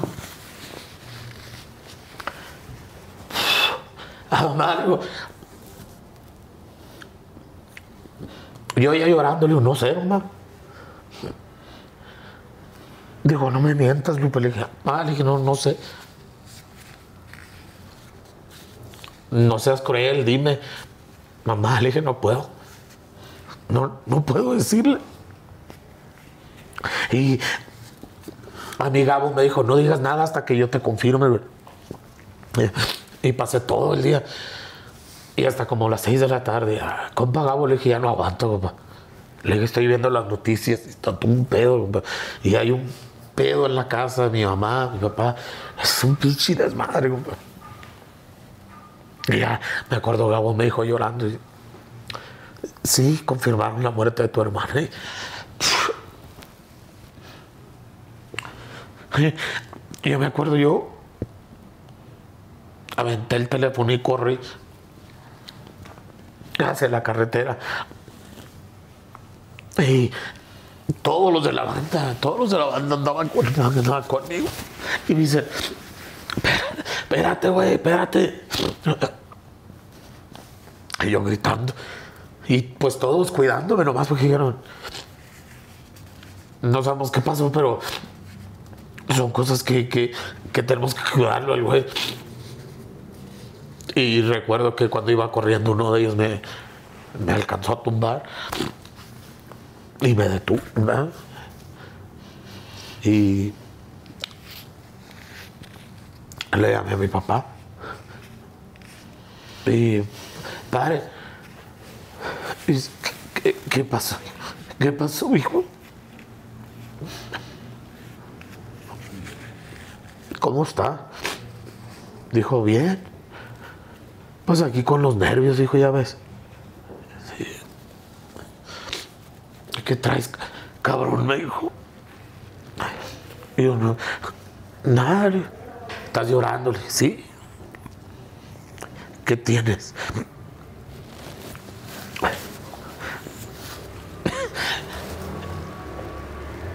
No, dije, dígame, cabrón. Amárrese los pinches huevos y dígame. No, papá, no. No puedo, me dice. Me vas a decir, cabrón. Y yo ya llorando. Dije, no, pues sí. Confirmaron la muerte de Jenny. Y soltó el llanto. Y ya el gobierno mexicano me dijo, váyanse con su familia. Y nosotros le vamos a llamar si ocupamos que venga para Monterrey. Agarré vuelo a la casa y aterrizando. El gobierno dice, necesitamos que venga a Monterrey. Necesitamos que... Necesitamos hacerle el ADN a usted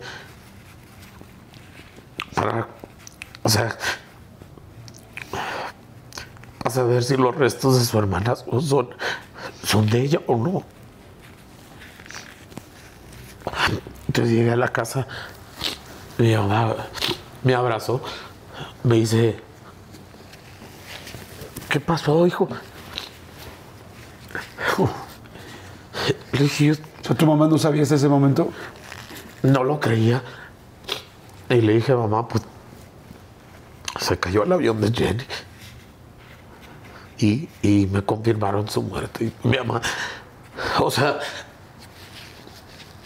o sea, qué pinche suerte la mía, ¿no? De tener que llegar con esa noticia, ¿no? Y luego alguien hackeó la cuenta de Jenny. Y empezaron a poner ahí que estoy viva, estoy aquí cerca de un arroyo, en tal monte, en tal lugar. Y empezamos a buscar el mapa. Y sí, estaba todo eso. Y me acuerdo los, hijos de Jenny, lo digo, miran, aquí está. Uf.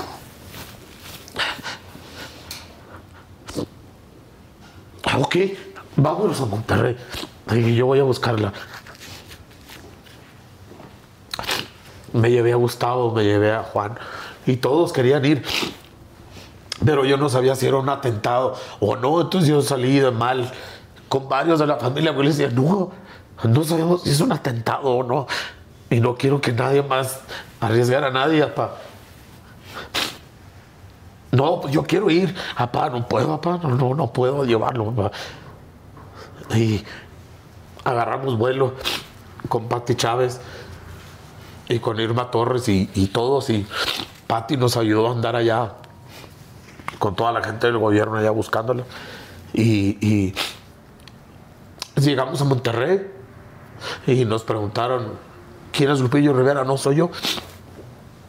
Lo, lo hicieron el ADN y todo. Y, y, al ratillo me dice el señor, el forense, sí, fue su hermana. es- Sí, su hermana. Y, y con este le confirmó la muerte de su hermana. Y pues Juan y Gustavo se enojaron y no, yo no le tengo confianza al gobierno y este y el otro. Y, y yo tratando de calmarlos, o sea, yo no podía desahogarme, yo tenía que estar frío. No tenía otra opción. Y yo le decía a ellos, calmados, porque no estamos en terreno americano. Nosotros no sabemos si la muerte de Jenny fue por accidente o no. Entonces, calmados, güey. Señor, yo le pido disculpas por mi familia, por mis hermanos. Al forense le pido disculpas y yo quiero hacer todo bien. Vamos a hacer las cosas como deben de ser. Y, y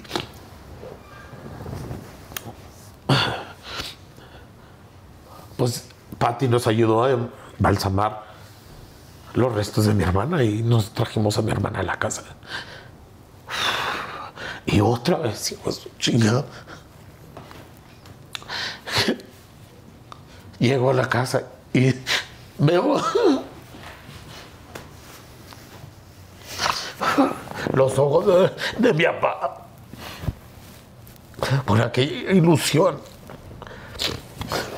O sea, está bien, hija. Y otra vez el chingazo. Ay, papá, pues sí fue mi hermana. El chingazo otra vez. Y a mi mamá otra vez. Desde ese punto yo dije, ¿sabes qué? Yo aquí ya terminé mi chamba, papá. Mi carnal ahí está. Ustedes hagan lo demás, yo no, yo no. Yo ya no aguanto. Y al gobierno americano, al mexicano y americano, hablen con mi papá, con mi carnal, con mis carnales, de todo. Yo no, yo no. Yo ahí, ahí, ahí hice lo que tenía que hacer. Entonces, me acuerdo, me fui a la casa y, y estuve solo, solo. Y agarré la peda. Y pisteaba to- todos los días, pisteaba. Todos los días. Mi ingeniero Isaí me decía, no tomes, bro. Le digo, bro, es que no, no. Fue muy fue un golpe muy cabrón ese, le decía yo. Y me empezó a meter al estudio junto con el grupo. Y nunca me cobraron un cinco ellos. Y yo bien pedo y grabé. El otro día creo las contamos, eran 1600 canciones. Pero porque él decía, ah, graba, graba, graba. Toma, güey, no hay pedo. Sigue pisteando. Keep on drinking, bro. Y sigue grabando y grabamos muchísimas canciones. Entonces por eso te digo que tengo muchas canciones grabadas. Porque los primeros tres, cuatro meses después de la muerte de mi carnala fueron, o sea, y la gente llamando para la chamba. La gente llamando para trabajar. Queremos a Lupillo Rivera. ¿Qué, qué hacía yo? Siendo artista, tengo que ir a cantar, tengo que hacer esto. Fue muy difícil. Eh, Eso de mi hermana fue, fue lo más difícil que he vivido en mi vida y lo más triste de mi vida. Lo más triste de mi vida.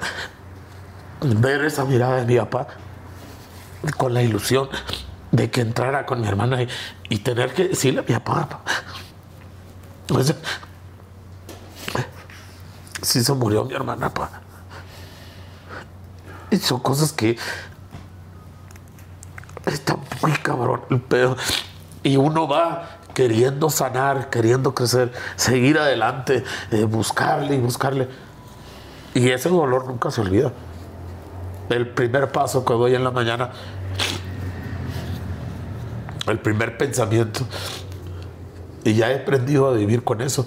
Pero el dolor no se olvida. El dolor está presente. No porque sea su aniversario, no porque sea su cumpleaños, no porque sea que salió en noticias o algo, no. Es es- está presente.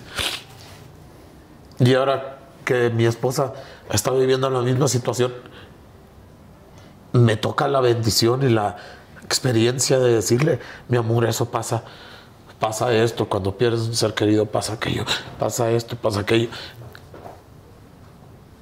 Entonces digo yo en mi ser, mi hermana me sigue bendiciendo, mi hermana sigue presente.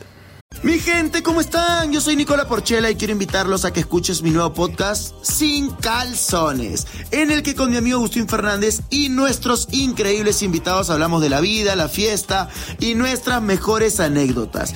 Y obviamente todos los detalles que no contamos en ningún otro lugar, solo lo van a tener acá en Sin Calzones. Ven a escucharnos como más nos gusta estar sin calzones. Ustedes ya saben que nos gusta andar sin calzones por todos lados y a ustedes les gusta vernos sin calzones. Esto todos los jueves en cualquier plataforma donde escuches podcast y en YouTube. Por mi hermana yo aprendí a lo que es ser, a lo que es perder un ser querido y poder decirle a mi, a mi mujer, mi amor, esto va a pasar, tienes que aguantar, tienes que vivirlo, tienes que seguir adelante. ¿La sientes más cerca que antes? Es, es difícil porque a veces llego a ciertos lugares, a los palenques o a diferentes eh, venues, a diferentes venues y- y Todavía, todavía llego y siento la presencia de ella, sin saberlo. Entonces ya después el empresario me dice, ahí estaba sentada su hermana, donde está usted sentado. La última vez que vino al palenque. Y ahí es donde te encuentras. Decir que a toda madre o decir, puta, qué gacho. Y uno tiene que salir al escenario. La gente no sabe qué es lo que realmente trae uno. La gente pagó su boleto y tiene que ver al artista macizo y cantar como debe de ser. Mi gente de trabajo, ellos buscan trabajo. Y ellos dicen, ¿sabes qué? Tienes que cantar, como. Y ya me acostumbré a no tener que abrir mis sentimientos y expresar mis sentimientos. Aprendí a ser más frío y decir, ¿sabes qué? Vamos, vamos a hacer esto, vamos a ahora, para adelante, para adelante. Eh, ¿Te quedaste con la duda de si fue un accidente o si no lo fue? ¿Te quedaste pensando en alguien en caso de que, hubiera- en caso de que no hubiera sido un accidente? ¿O es algo que ya no piensas? yo, por las cosas que encontramos durante ese tiempo, sé que fue un accidente. Y que ya era el tiempo de ella de, estar con Dios. Y yo sé que mi hermana está con Dios. Eh, haz de cuenta que, todo quedó destrozado. Entonces ella traía una, una bolsa donde traía dinero y esa bolsa quedó destrozada y los billetes que traía destrozados. Pero enseguida de esos billetes traía una Biblia.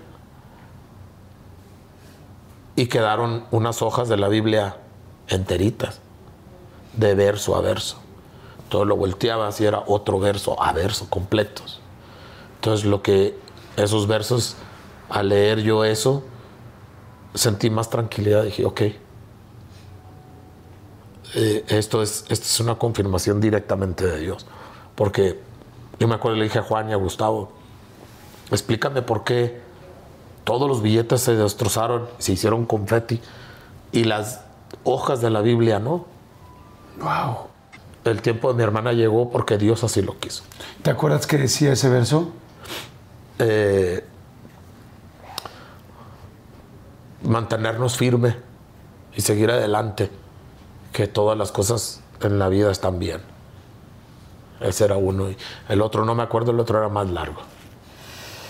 Wow, pues por Jenny, por la familia, por ti, por tus papás, por tus hermanos, por tus hijos, por tu mujer, por la fuerza que tuviste en ese momento y, y te digo, y por ella que, que Claro. hoy está viendo la entrevista de otra manera, Claro. pero que estoy seguro que está aquí con nosotros. ¿Te parece si vamos a un refil Qué chinga me pusieron, cabrón.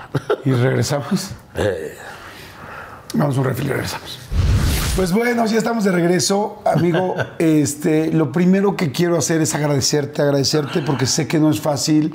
Claro. Agradecerte, abrirte de esa manera, contar y abrir tu corazón. Muchas gracias porque, híjoles, yo creo que mientras tú estabas platicando, mucha gente estábamos igual. Yo tengo una hermana también, Heidi, que le mando un beso y que la amo con todo mi corazón. Y, y además de Jenny, que la, que, que la queremos, porque no quiero decir que hicimos, que la queremos tanto, Claro. que a ti te queremos tanto, yo creo que también cada quien nos reflejamos en la gente que hemos perdido o que no quisiéramos perder. Claro. Y yo te agradezco mucho que además cuentes tu, pues tu propia versión, ¿no? Ustedes eh, pues son varios hermanos y sé que cada quien lo vivió de una manera distinta, que cada quien tiene su propia versión y yo creo, si tú estás de acuerdo, que todas son verdades porque cada quien vivió de diferentes puntos la situación. Exactamente. Ah, quiero pedirle una, pedir una disculpa y corregir cuando me preguntaste que si éramos cinco hermanos y yo te dije que éramos seis. Somos siete porque mi carnal Juan Carlos pues también es mi carnal. Es hijo de mi papá, de otra eh, mujer que él tuvo y, y- y no quiero que se sienta fuera. Claro. Dije, también lo amo como todos nosotros carnales y él sabe que aquí estamos a la hora. Yo, yo pues, le mandamos saludos a, a- a todos y a todos los que nos estén viendo, si es que nos Claro. ven, a Jenny donde esté. Y, y- y- y como digo, yo que quiero y además antes de que cuando empezamos antes de empezar la plática, hablamos de tus hermanos fuera del aire y me decías, pues que ha sido complicado, pero que respetas y quieres a todos. Claro. Este, también respeto yo, y, y al igual que como tú me decías, la idea y la, y la idea que cada quien tiene y cómo vivió cada quien esto y las otras cosas que han vivido, porque no solamente han tenido pasajes duros como el de Jenny, sino ha habido otros pasajes duros. Eh, te decía yo hace rato, te hablaba del Instagram de Juan y cómo le contestaste tú, y es algo, eh, pues es duro cuando ves que dos hermanos pues han tenido desavenencias, complicaciones, pero también Claro. que hay mucho amor en medio.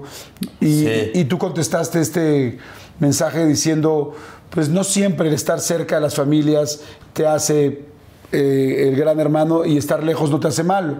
Claro. A veces las situaciones de la vida no se acomodan como uno quisiera, pero en realidad el amor, en el fondo, sigue ahí y yo le mando un gran saludo claro. a todos tus hermanos Claro, y gracias, espero gracias. pronto poder platicar también con ellos aquí. A mi sobrino les mando un saludazo a los hijos de Jenny que, pues, ellos nomás están viendo y yo no me creo el mejor tío, pero creo y siento que puedo ser el más sincero.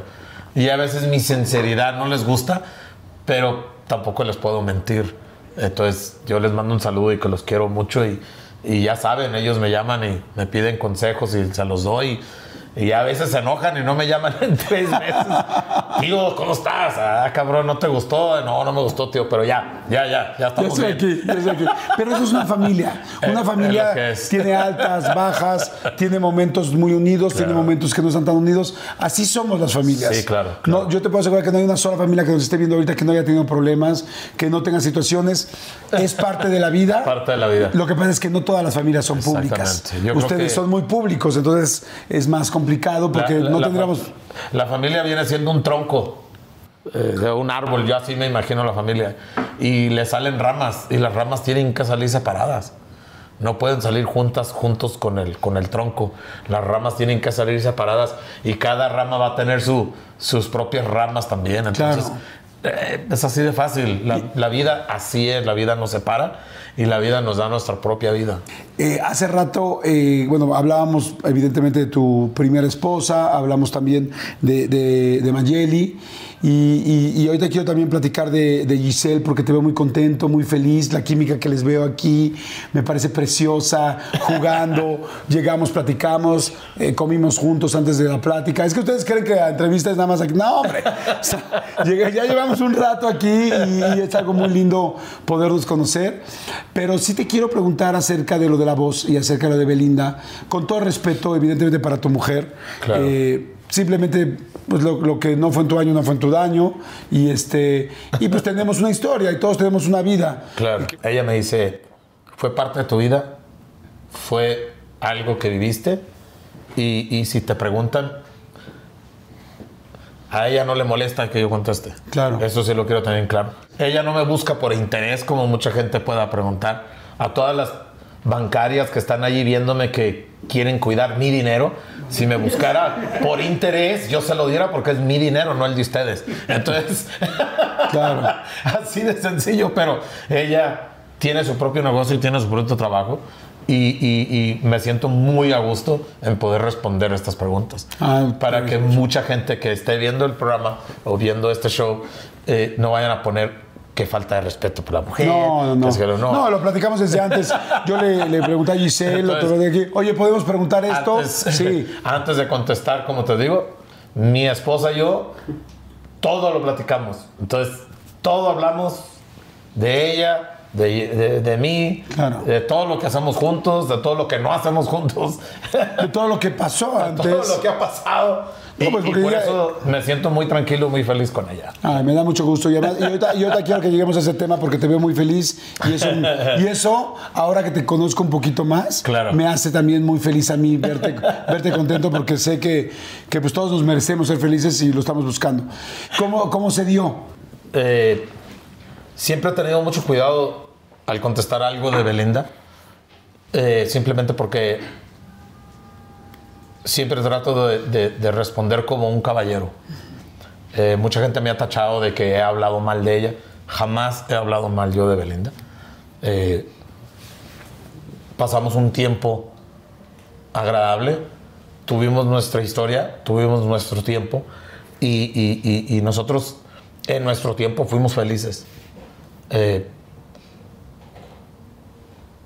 Yo siempre que he hablado de ella, siempre le he deseado lo mejor. Eh, siempre le he deseado que sea feliz, que busque su felicidad, que busque su, su identidad eh, con un hombre eh, y que busque al hombre correcto y ojalá que encuentre un hombre que la haga completamente feliz. Y esperemos que... Y, y así, y así siempre ha sido mi respuesta. Ok. Nunca le deseo mal y, y que ella siga adelante. Claro. Yo, la verdad, soy muy feliz ahorita y sigo adelante en mi vida. Y, y gracias a Dios me mandó una mujer, como te digo, que me comprende toda esta situación. ¿no? Te puedo decir que, que- que La Voz fue un proyecto muy interesante, que si me volvieran a invitar a hacerlo, lo hiciera con mucho gusto, in- instantemente. No, y además así está increíble, ¿no? Como que por un lado trabajo y por otro lado la pasa uno bien, pues está, está increíble, ¿no? Ahí, ahí la voz, la voz, este, le mando un saludo a Ricardo Montaner, a Yair, este, que cuando pues se dieron cuenta de todo el, el asunto, pues supieron mantener eh, la calma. Ricardo Montaner me aconsejó muchas cosas de cómo hacer las cosas calmado, que nadie se, se diera cuenta y, y, pues qué bueno que... que ¿Cuánto tiempo pudo ser realmente de ustedes dos solamente? O sea, que no se enteraran más. Pero, o sea, digo, evidentemente la producción pues es difícil, están todos juntos. Pero ¿cuánto tiempo pudieron mantener ustedes esta historia solo para, pues, para ese pequeño grupo? No me acuerdo, la verdad, cómo, cómo se dieron cuenta o cómo pasó eso, la verdad, no, no me acuerdo de eso. El caso es de que ya después mi publicista fue la que me dijo que, hey, esto está pasando, esto está pasando, y, y la ignoré. O sea, ignoraste a tu publicista. Sí, O le- sea, tu publicista te dijo, oye, ustedes están saliendo, andan, y tú le dijiste, no. Pues es que también le dije, eh, Sí, o sea, si le decías a ella, se iba a hacer más grande. sí, ya, ya después, ya cuando me agarró solo, ya, pues sí, le confirmé a ella, sí está pasando esto. Sale la noticia y se hace público. ¿Cómo fue para ti, para Belinda, eso? O sea, fue así como de chino, tal. ¿Cómo fue? Pues vamos a negarlo. Nadie nos ha visto juntos ya.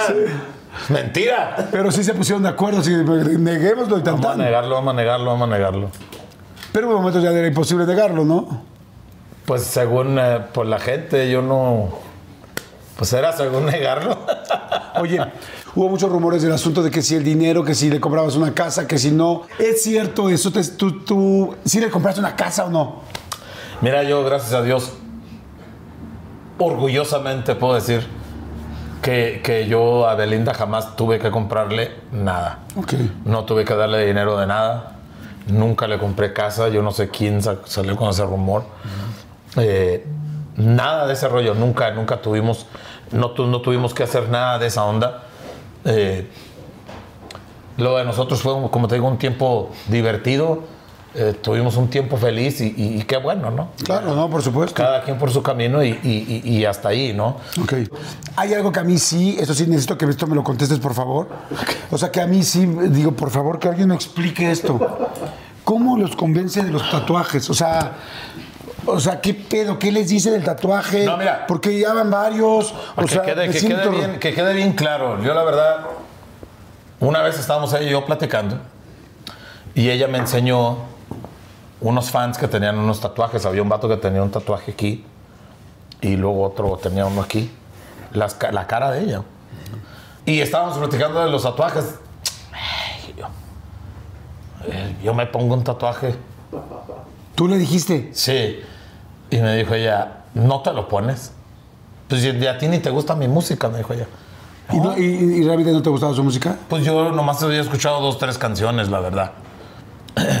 ¿La, era la del sapito?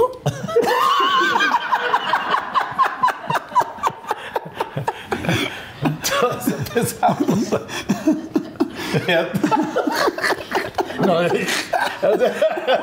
entonces, este. Mi gente, ¿cómo están? Yo soy Nicola Porchela y quiero invitarlos a que escuches mi nuevo podcast Sin Calzones, en el que con mi amigo Agustín Fernández y nuestros increíbles invitados hablamos de la vida, la fiesta y nuestras mejores anécdotas. Y obviamente todos los detalles que no contamos en ningún otro lugar, solo lo van a tener acá en Sin Calzones. Ven a escucharnos como más nos gusta estar sin calzones. Ustedes ya saben que nos gusta andar sin calzones por todos lados y a ustedes les gusta vernos sin calzones. Esto todos los jueves en cualquier plataforma donde escuches podcast y en YouTube. Yo le dije, yo me pongo un tatuaje, ya. Dijo, no, no te lo pones, y te lo, órale pues. Y esa noche yo tenía una salida a Las Vegas porque iba a ser a unos premios. Y ya estando allá en Las Vegas, empecé a buscar un, un, una- Un tatuador. Ajá. Y, y ya le dije, ¿sabes qué? Mándame una foto, voy a escoger una yo. No, no, no, no te lo puedes poner. O sea, ella te decía, no te lo pongas. Sí. Y, y- y yo tenía, yo tengo todo eso grabado, donde ella me está diciendo que no lo haga. Entonces le dije, no, me lo voy a poner, le dije, porque ya dije que no lo iba a poner, me lo voy a poner. Y, y, y eran las, las, las 11 de la noche. Y llegamos a la sesión y tardaron 8 horas. ¿Ocho horas en ponértelo? En ponerme. ¿Pero ibas tú solo o estaba ella también? No, yo iba solo, iba con, con, con mi ingeniero, que fue el que consiguió el tatuador. No. Porque él me dijo, no te lo vas a poner, bro. Le dije, sí. Dijo, yo tengo que ver esto. Y, y se desveló conmigo. Y yo tenía una... ¿Las ocho horas? Sí. Y No yo tenía una manches. entrevista a las 7 de la mañana en un morning show. Entonces yo llegué a la entrevista, pues todo, todo con los ojos rojos y todo. Y todos, Lupillo Rivera viene pedo, Lupillo Rivera viene borracho. Y, y pues yo, pero iba yo con sueño, ¿no? Ah, no, y con un pinche dolor. Y, y la verdad, pues así fue como pasó el Ok. tatuaje. Oye, Eh, eh, entonces ella nunca te dijo, póntelo. No, Ok. nunca me dijo. ¿No pensaste, y si tronamos al rato, yo ya traigo aquí la cara de la señorita? Es parte de mi vida. Dijiste, no hay bronca. No hay bronca, es parte de mi vida y es algo que viví y algo que decidí hacer y no voy a retrocederme yo de lo que yo quise hacer. Ya me contaste. En aquel entonces así decía, ¿no? Este y ya cuando me junté con Giselle y todo, pues ella nunca me decía nada. Nunca, nunca se quejó. O sea, sí traías, ya traías el tatuaje de Belinda cuando ya andabas con Giselle. Sí. ¿Te tardaste más en quitártelo que en ponértelo? Eh, ¿cu- ¿Cuánto duraron, amor? ¿Como tres horas, dos horas? Ahora, ahora no te llevó el ingeniero, ahora te llevó tu mujer. Sí, ella me llevó. Sí, pues sí, pues se ve que es inteligente, pues yo Ey, también he hecho lo lo- mismo. Tenemos que filmar esto, tenemos que filmar esto, Lupe. Y lo grabó. Mi amor lo grabó. Oye, y cuando de- después, ya nada más para terminar con el tema, pero después cuando Belinda anda con Cristian Nodal este, y empiezan todos los memes, ¿veías los memes o no? Mira, yo a toda la gente que hace memes le quiero dar las gracias porque eh, ellos yo, yo- estaban trabajando por mí, cabrón. Y yo sin hacer nada, sin conocerlos a esos cabrones. Y tengo como unos pinches tres mil cabrones trabajando conmigo haciendo memes míos. O sea, ¿qué tan chingón puedo hacer yo? ¿Te los mandaban o no? Oye, pero tus amigos te los mandaban o no? Sí, sí, sí, la gente, la gente nos los mandaba y pues yo pues me reía, me divertía. Cuando Nodal se tatúa a, a Belinda, ¿tú ya te habías quitado a Belinda o todavía no? ¿No? No. Y no, Todavía pe- no. y no pensabas, te lo vas a terminar quitando. No, nomás dije yo, eh. Estábamos tres el tatuaje. ¿Cuál te gustaba más, el de Nodal o el tuyo? No, el mío. Sí, estaba, sí estaba Es mejor. el vato que hizo el mío sí estaba muy cabrón pasado. Ay, los ojos de Nodal también estaban chingones. Yo nunca los vi. ¿Tú se los viste? No, pero. o sea, pero vi está la fo- curiosidad. pero vi fotos. Sí los viste. Claro. Tienes razón. Oye, ahorita que me estás platicando de Belinda y de, de Cristian, que les mando también un saludo a los dos y que espero, la verdad, con todo, con, con todo mi corazón, Claro. que estén bien los dos, porque sé que. Si están no es- juntos, que estén bien. Si están cada quien por su lado, Claro. que les vaya bien. O sea, yo soy una persona que no me opongo eh, eh, ni tengo malos, malas rachas con nadie. ¿Te llevas con, con Nodal o no? Eh, después de una situación ahí que pasó, pues eh, no hemos vuelto a platicar, pero yo no, no le deseo nada mal al muchacho. El muchacho tiene un talento muy especial y yo mis respetos para él. ¿No sería padre encontrarse ahora y platicar? Oye, ¿cómo te fue a ti? No, a mí tal. Si algún día nos encontramos, yo creo que como, como caballeros, Sí, será lindo. Porque, tenemos, porque que, tenemos que ver la situación. Cada quien vivió su situación, cada quien vivió su, su- su onda. Es como cantar lo mismo. Claro, ¿no? pero O sea, además es obvio, o sea, los dos eh, tuvieron una relación con la misma persona, pero eso es algo completamente normal. También Belinda, pues como que dónde va a conocer gente. Pues al final Belinda conoce gente en el medio en el que estamos. Es completamente normal que ella haya conocido a alguien pues cercano a ustedes, porque Claro, pues claro, estamos en claro. ese medio. Claro. Estamos de acuerdo, entonces eso es completamente normal. Decía yo que eres una persona que yo considero, lo hemos platicado ahorita, que te has portado como todo un caballero con tus ex esposas, este, con Belinda, ahorita que estamos platicando, y por supuesto con Giselle, con tu ahora mujer. Sí, claro. Cuéntame, eh, hace rato me gustó algo. Cada quien nos, eh, ¿cómo se dice? Nos este, Me salvaste. chiqueamos. Me salvaste. Salud. Nos, nos chiqueamos de manera distinta. ¿Cómo le hablas tú a Gisela, a tu mujer? Porque le hablas como Pato Donald. ¿Es Pato No, Donald? es, que, es que yo tengo 50 años, ¿verdad? Y, y- y ella tiene 27 años. Entonces, yo le digo, es que ya eres señora. Ya estás conmigo y eres la señora Rivera. Yo no soy señora. Entonces ahí empieza la toxicidad, ¿no? Sí. Y luego, No, claro pues, yo que es- tengo, yo no es tengo, la señora Rivera, Yo tengo, yo tengo nietos, ¿verdad? Y mis nietos llegan y ¡tata! cuatro, ¿no? Seis tengo ya. Seis, y medio, porque Ay, viene no manches, a mí me pasan la información y todo Sí, pasa en dije. chinga. Ya les mandé texto a todos, ya paren su pinche pedo, ya son muchos nietos, ya párenle a su jale. Entonces, yo, eh, llegan, tata, tata, ¿cómo estás? Y la chingada, ya empiezan a besarme y la chingada. Y todo el rollo, y yo empiezo a, con los nietos empiezo a luchar y a pelear. Y, con las nietas, pues soy más acá, este y el otro. Y, eh, saluden a Nana. Y ella, yo no soy su nana. Yo no soy su, yo me llamo Giselle. Yo no soy su nana. Pues sí, oye, pobre, tiene, pobrecita. 26 años Tiene y ya 26. poniéndola. Entonces, de- desde ahí se le quedó, señora, pues yo, Señora. yo de cariño le digo Amor. ¿Amor? Amor. ¿Por qué Amor? No sé cómo chingón salió lo de Amor, amor. De amor. Amor. Amor, amor, amor, amor. Y ya ahorita ya, ya, la neta, la neta, ya tenemos seleccionados los nombres. Porque queremos tener eh, una niña y un niño. Y, y ya tenemos los nombres seleccionados y todo el pedo. Ya hablamos con el rey. el ¿Cuántos rey- hijos tienes? El rey dice que sí quiere un hermano. que Cuatro, no quiere seis. hermanas, dice el rey. Tienes seis, ¿no? Seis. O sea- dice el rey que no quiere hermanas, que está enfadado a tener hermanas. Que quiere hombres. Puro hijo, ni madre. Entonces, si quieres tener dos hijos, ¿quieres tener dos hijos más? Sí. Pinche valiente, cabrón. Te tengo O sea- que aprender un chorro de cosas. O sea, el tatuaje, sí, sí, fue parte de mi historia, sí, no, tal. Hijos, dan, vengan. Nietos, toma a las seis. Exactamente. Cabrón, tengo mucho que aprender. Ah, O sea, la vida hay que vivirla a lo máximo. Dicen que la, que la vida es para comer aquí, no para llevar. Exactamente. Y, Y, y gracias a Dios puedo decir que, que- que trato de, de hacer las cosas bien, como te digo, siempre con todas las personas. Trato de estar bien con todos los artistas, trato de estar bien con toda la gente en general. Eh, y más importante, me gusta tratar a, a mi mujer como toda una dama. Claro. Y me gusta, soy la persona que le abro la puerta, soy la persona que, que eh, mi hijo el rey también tiene que pasar la señora primero, después entramos nosotros. Soy esa persona. entonces me dijiste que si le haces voz de. ¿Sí es de Pato Donald? Exactamente. A ver, dime algo de Pato Donald.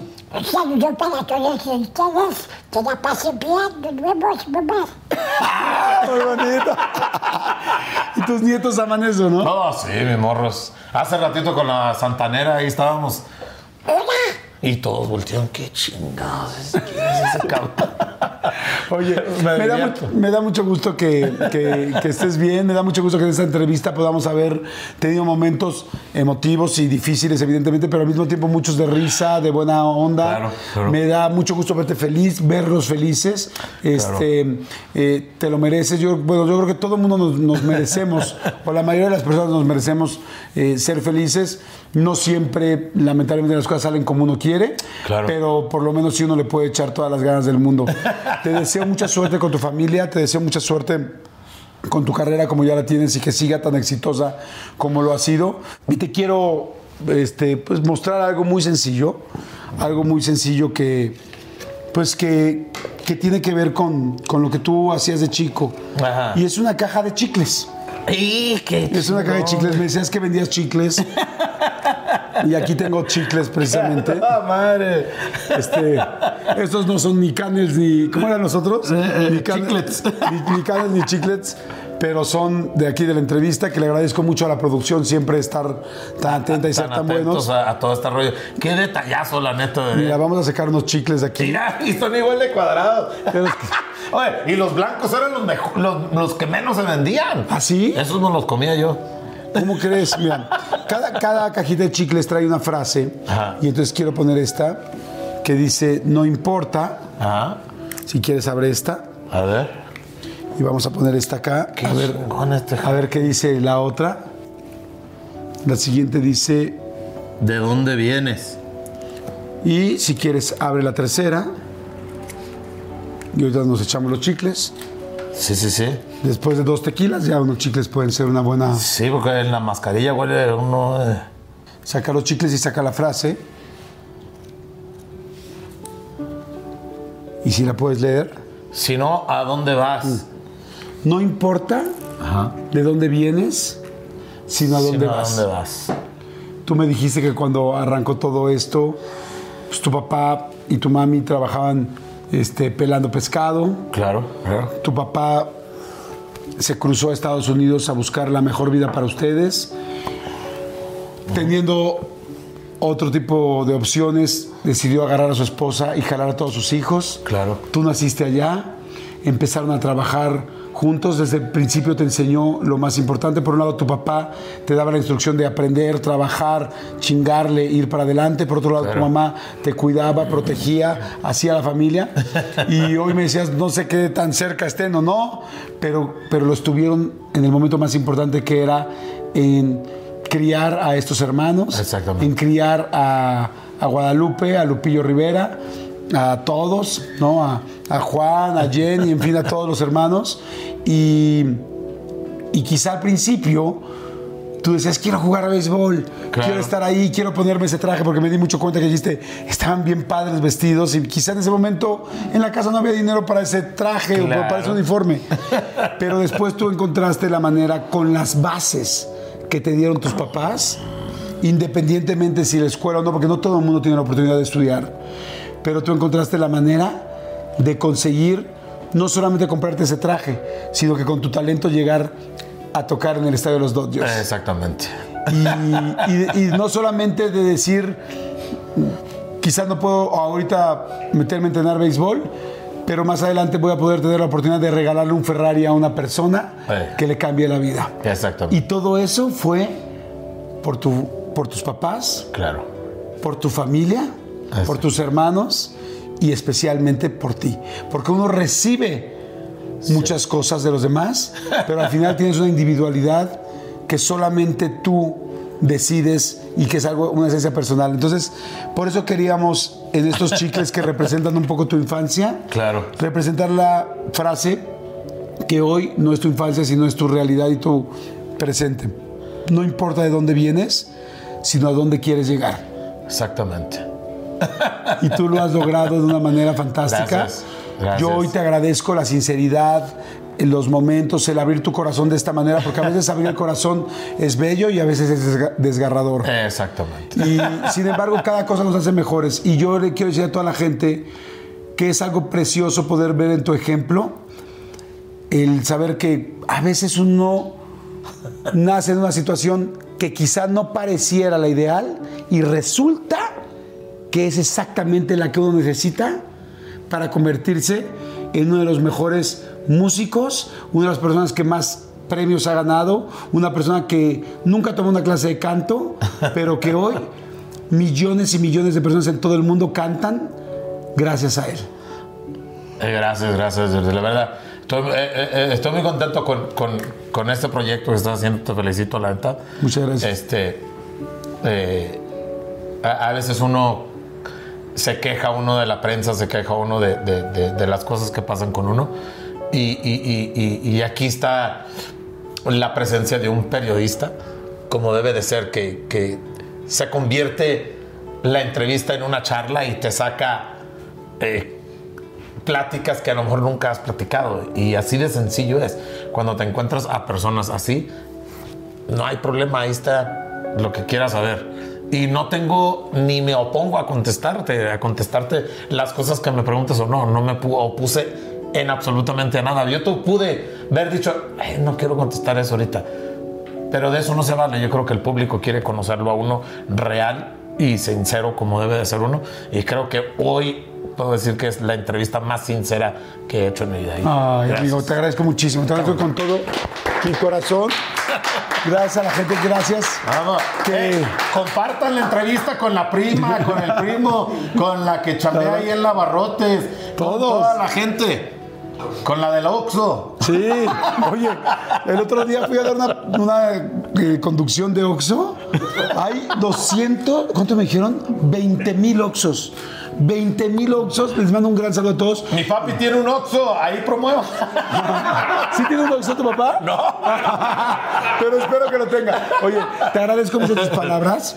Yo, eh, mira, yo no, yo no soy periodista. Respeto muchísimo a la gente que es periodista porque es una carrera muy complicada, de mucho valor en este país. Les mando un gran saludo a todas las personas que son periodistas, a todos los reporteros. Yo soy un comunicólogo, pero sobre todo antes que un comunicólogo, eso fue lo que yo estudié. Quiero ser un, amigo y, y Claro. una persona cercana. Te Exacto, agradezco mucho por haber estado aquí. Te agradezco mucho tu tiempo porque llevamos mucho tiempo y quiero decirles que, que Lupillo viene de un ensayo pesadísimo, que lleva todo el día trabajando como loco, que desde temprano, gracias a su equipo, gracias chicos por su ayuda, gracias corazón a tu esposa por estar aquí, a Giselle, muchas gracias, pero gracias a ti por tu sencillez, por tu buena vibra. Aquí estamos, Y a toda la gente que nos ve, les agradezco de todo corazón estar pendientes de las entrevistas, estar abiertos a escucharlas y, y- sobre todo estar abiertos a escuchar el punto de vista de cada persona, como es. Y acuérdense, por favor, no importa en dónde estés ahorita, no importa dónde nos escuchas, dónde nos estás viendo, no importa qué situación hay en tu casa, en tu vida, en tu familia o en tu economía, lo que dijimos ahorita, no importa de dónde vienes, sino a dónde quieres llegar. Y tú eres el mejor ejemplo y estoy muy feliz de conocerte y de, estamos. y de conocerte como amigo. Gracias, Gracias. y nos vemos en la siguiente. Nos Bye. vemos.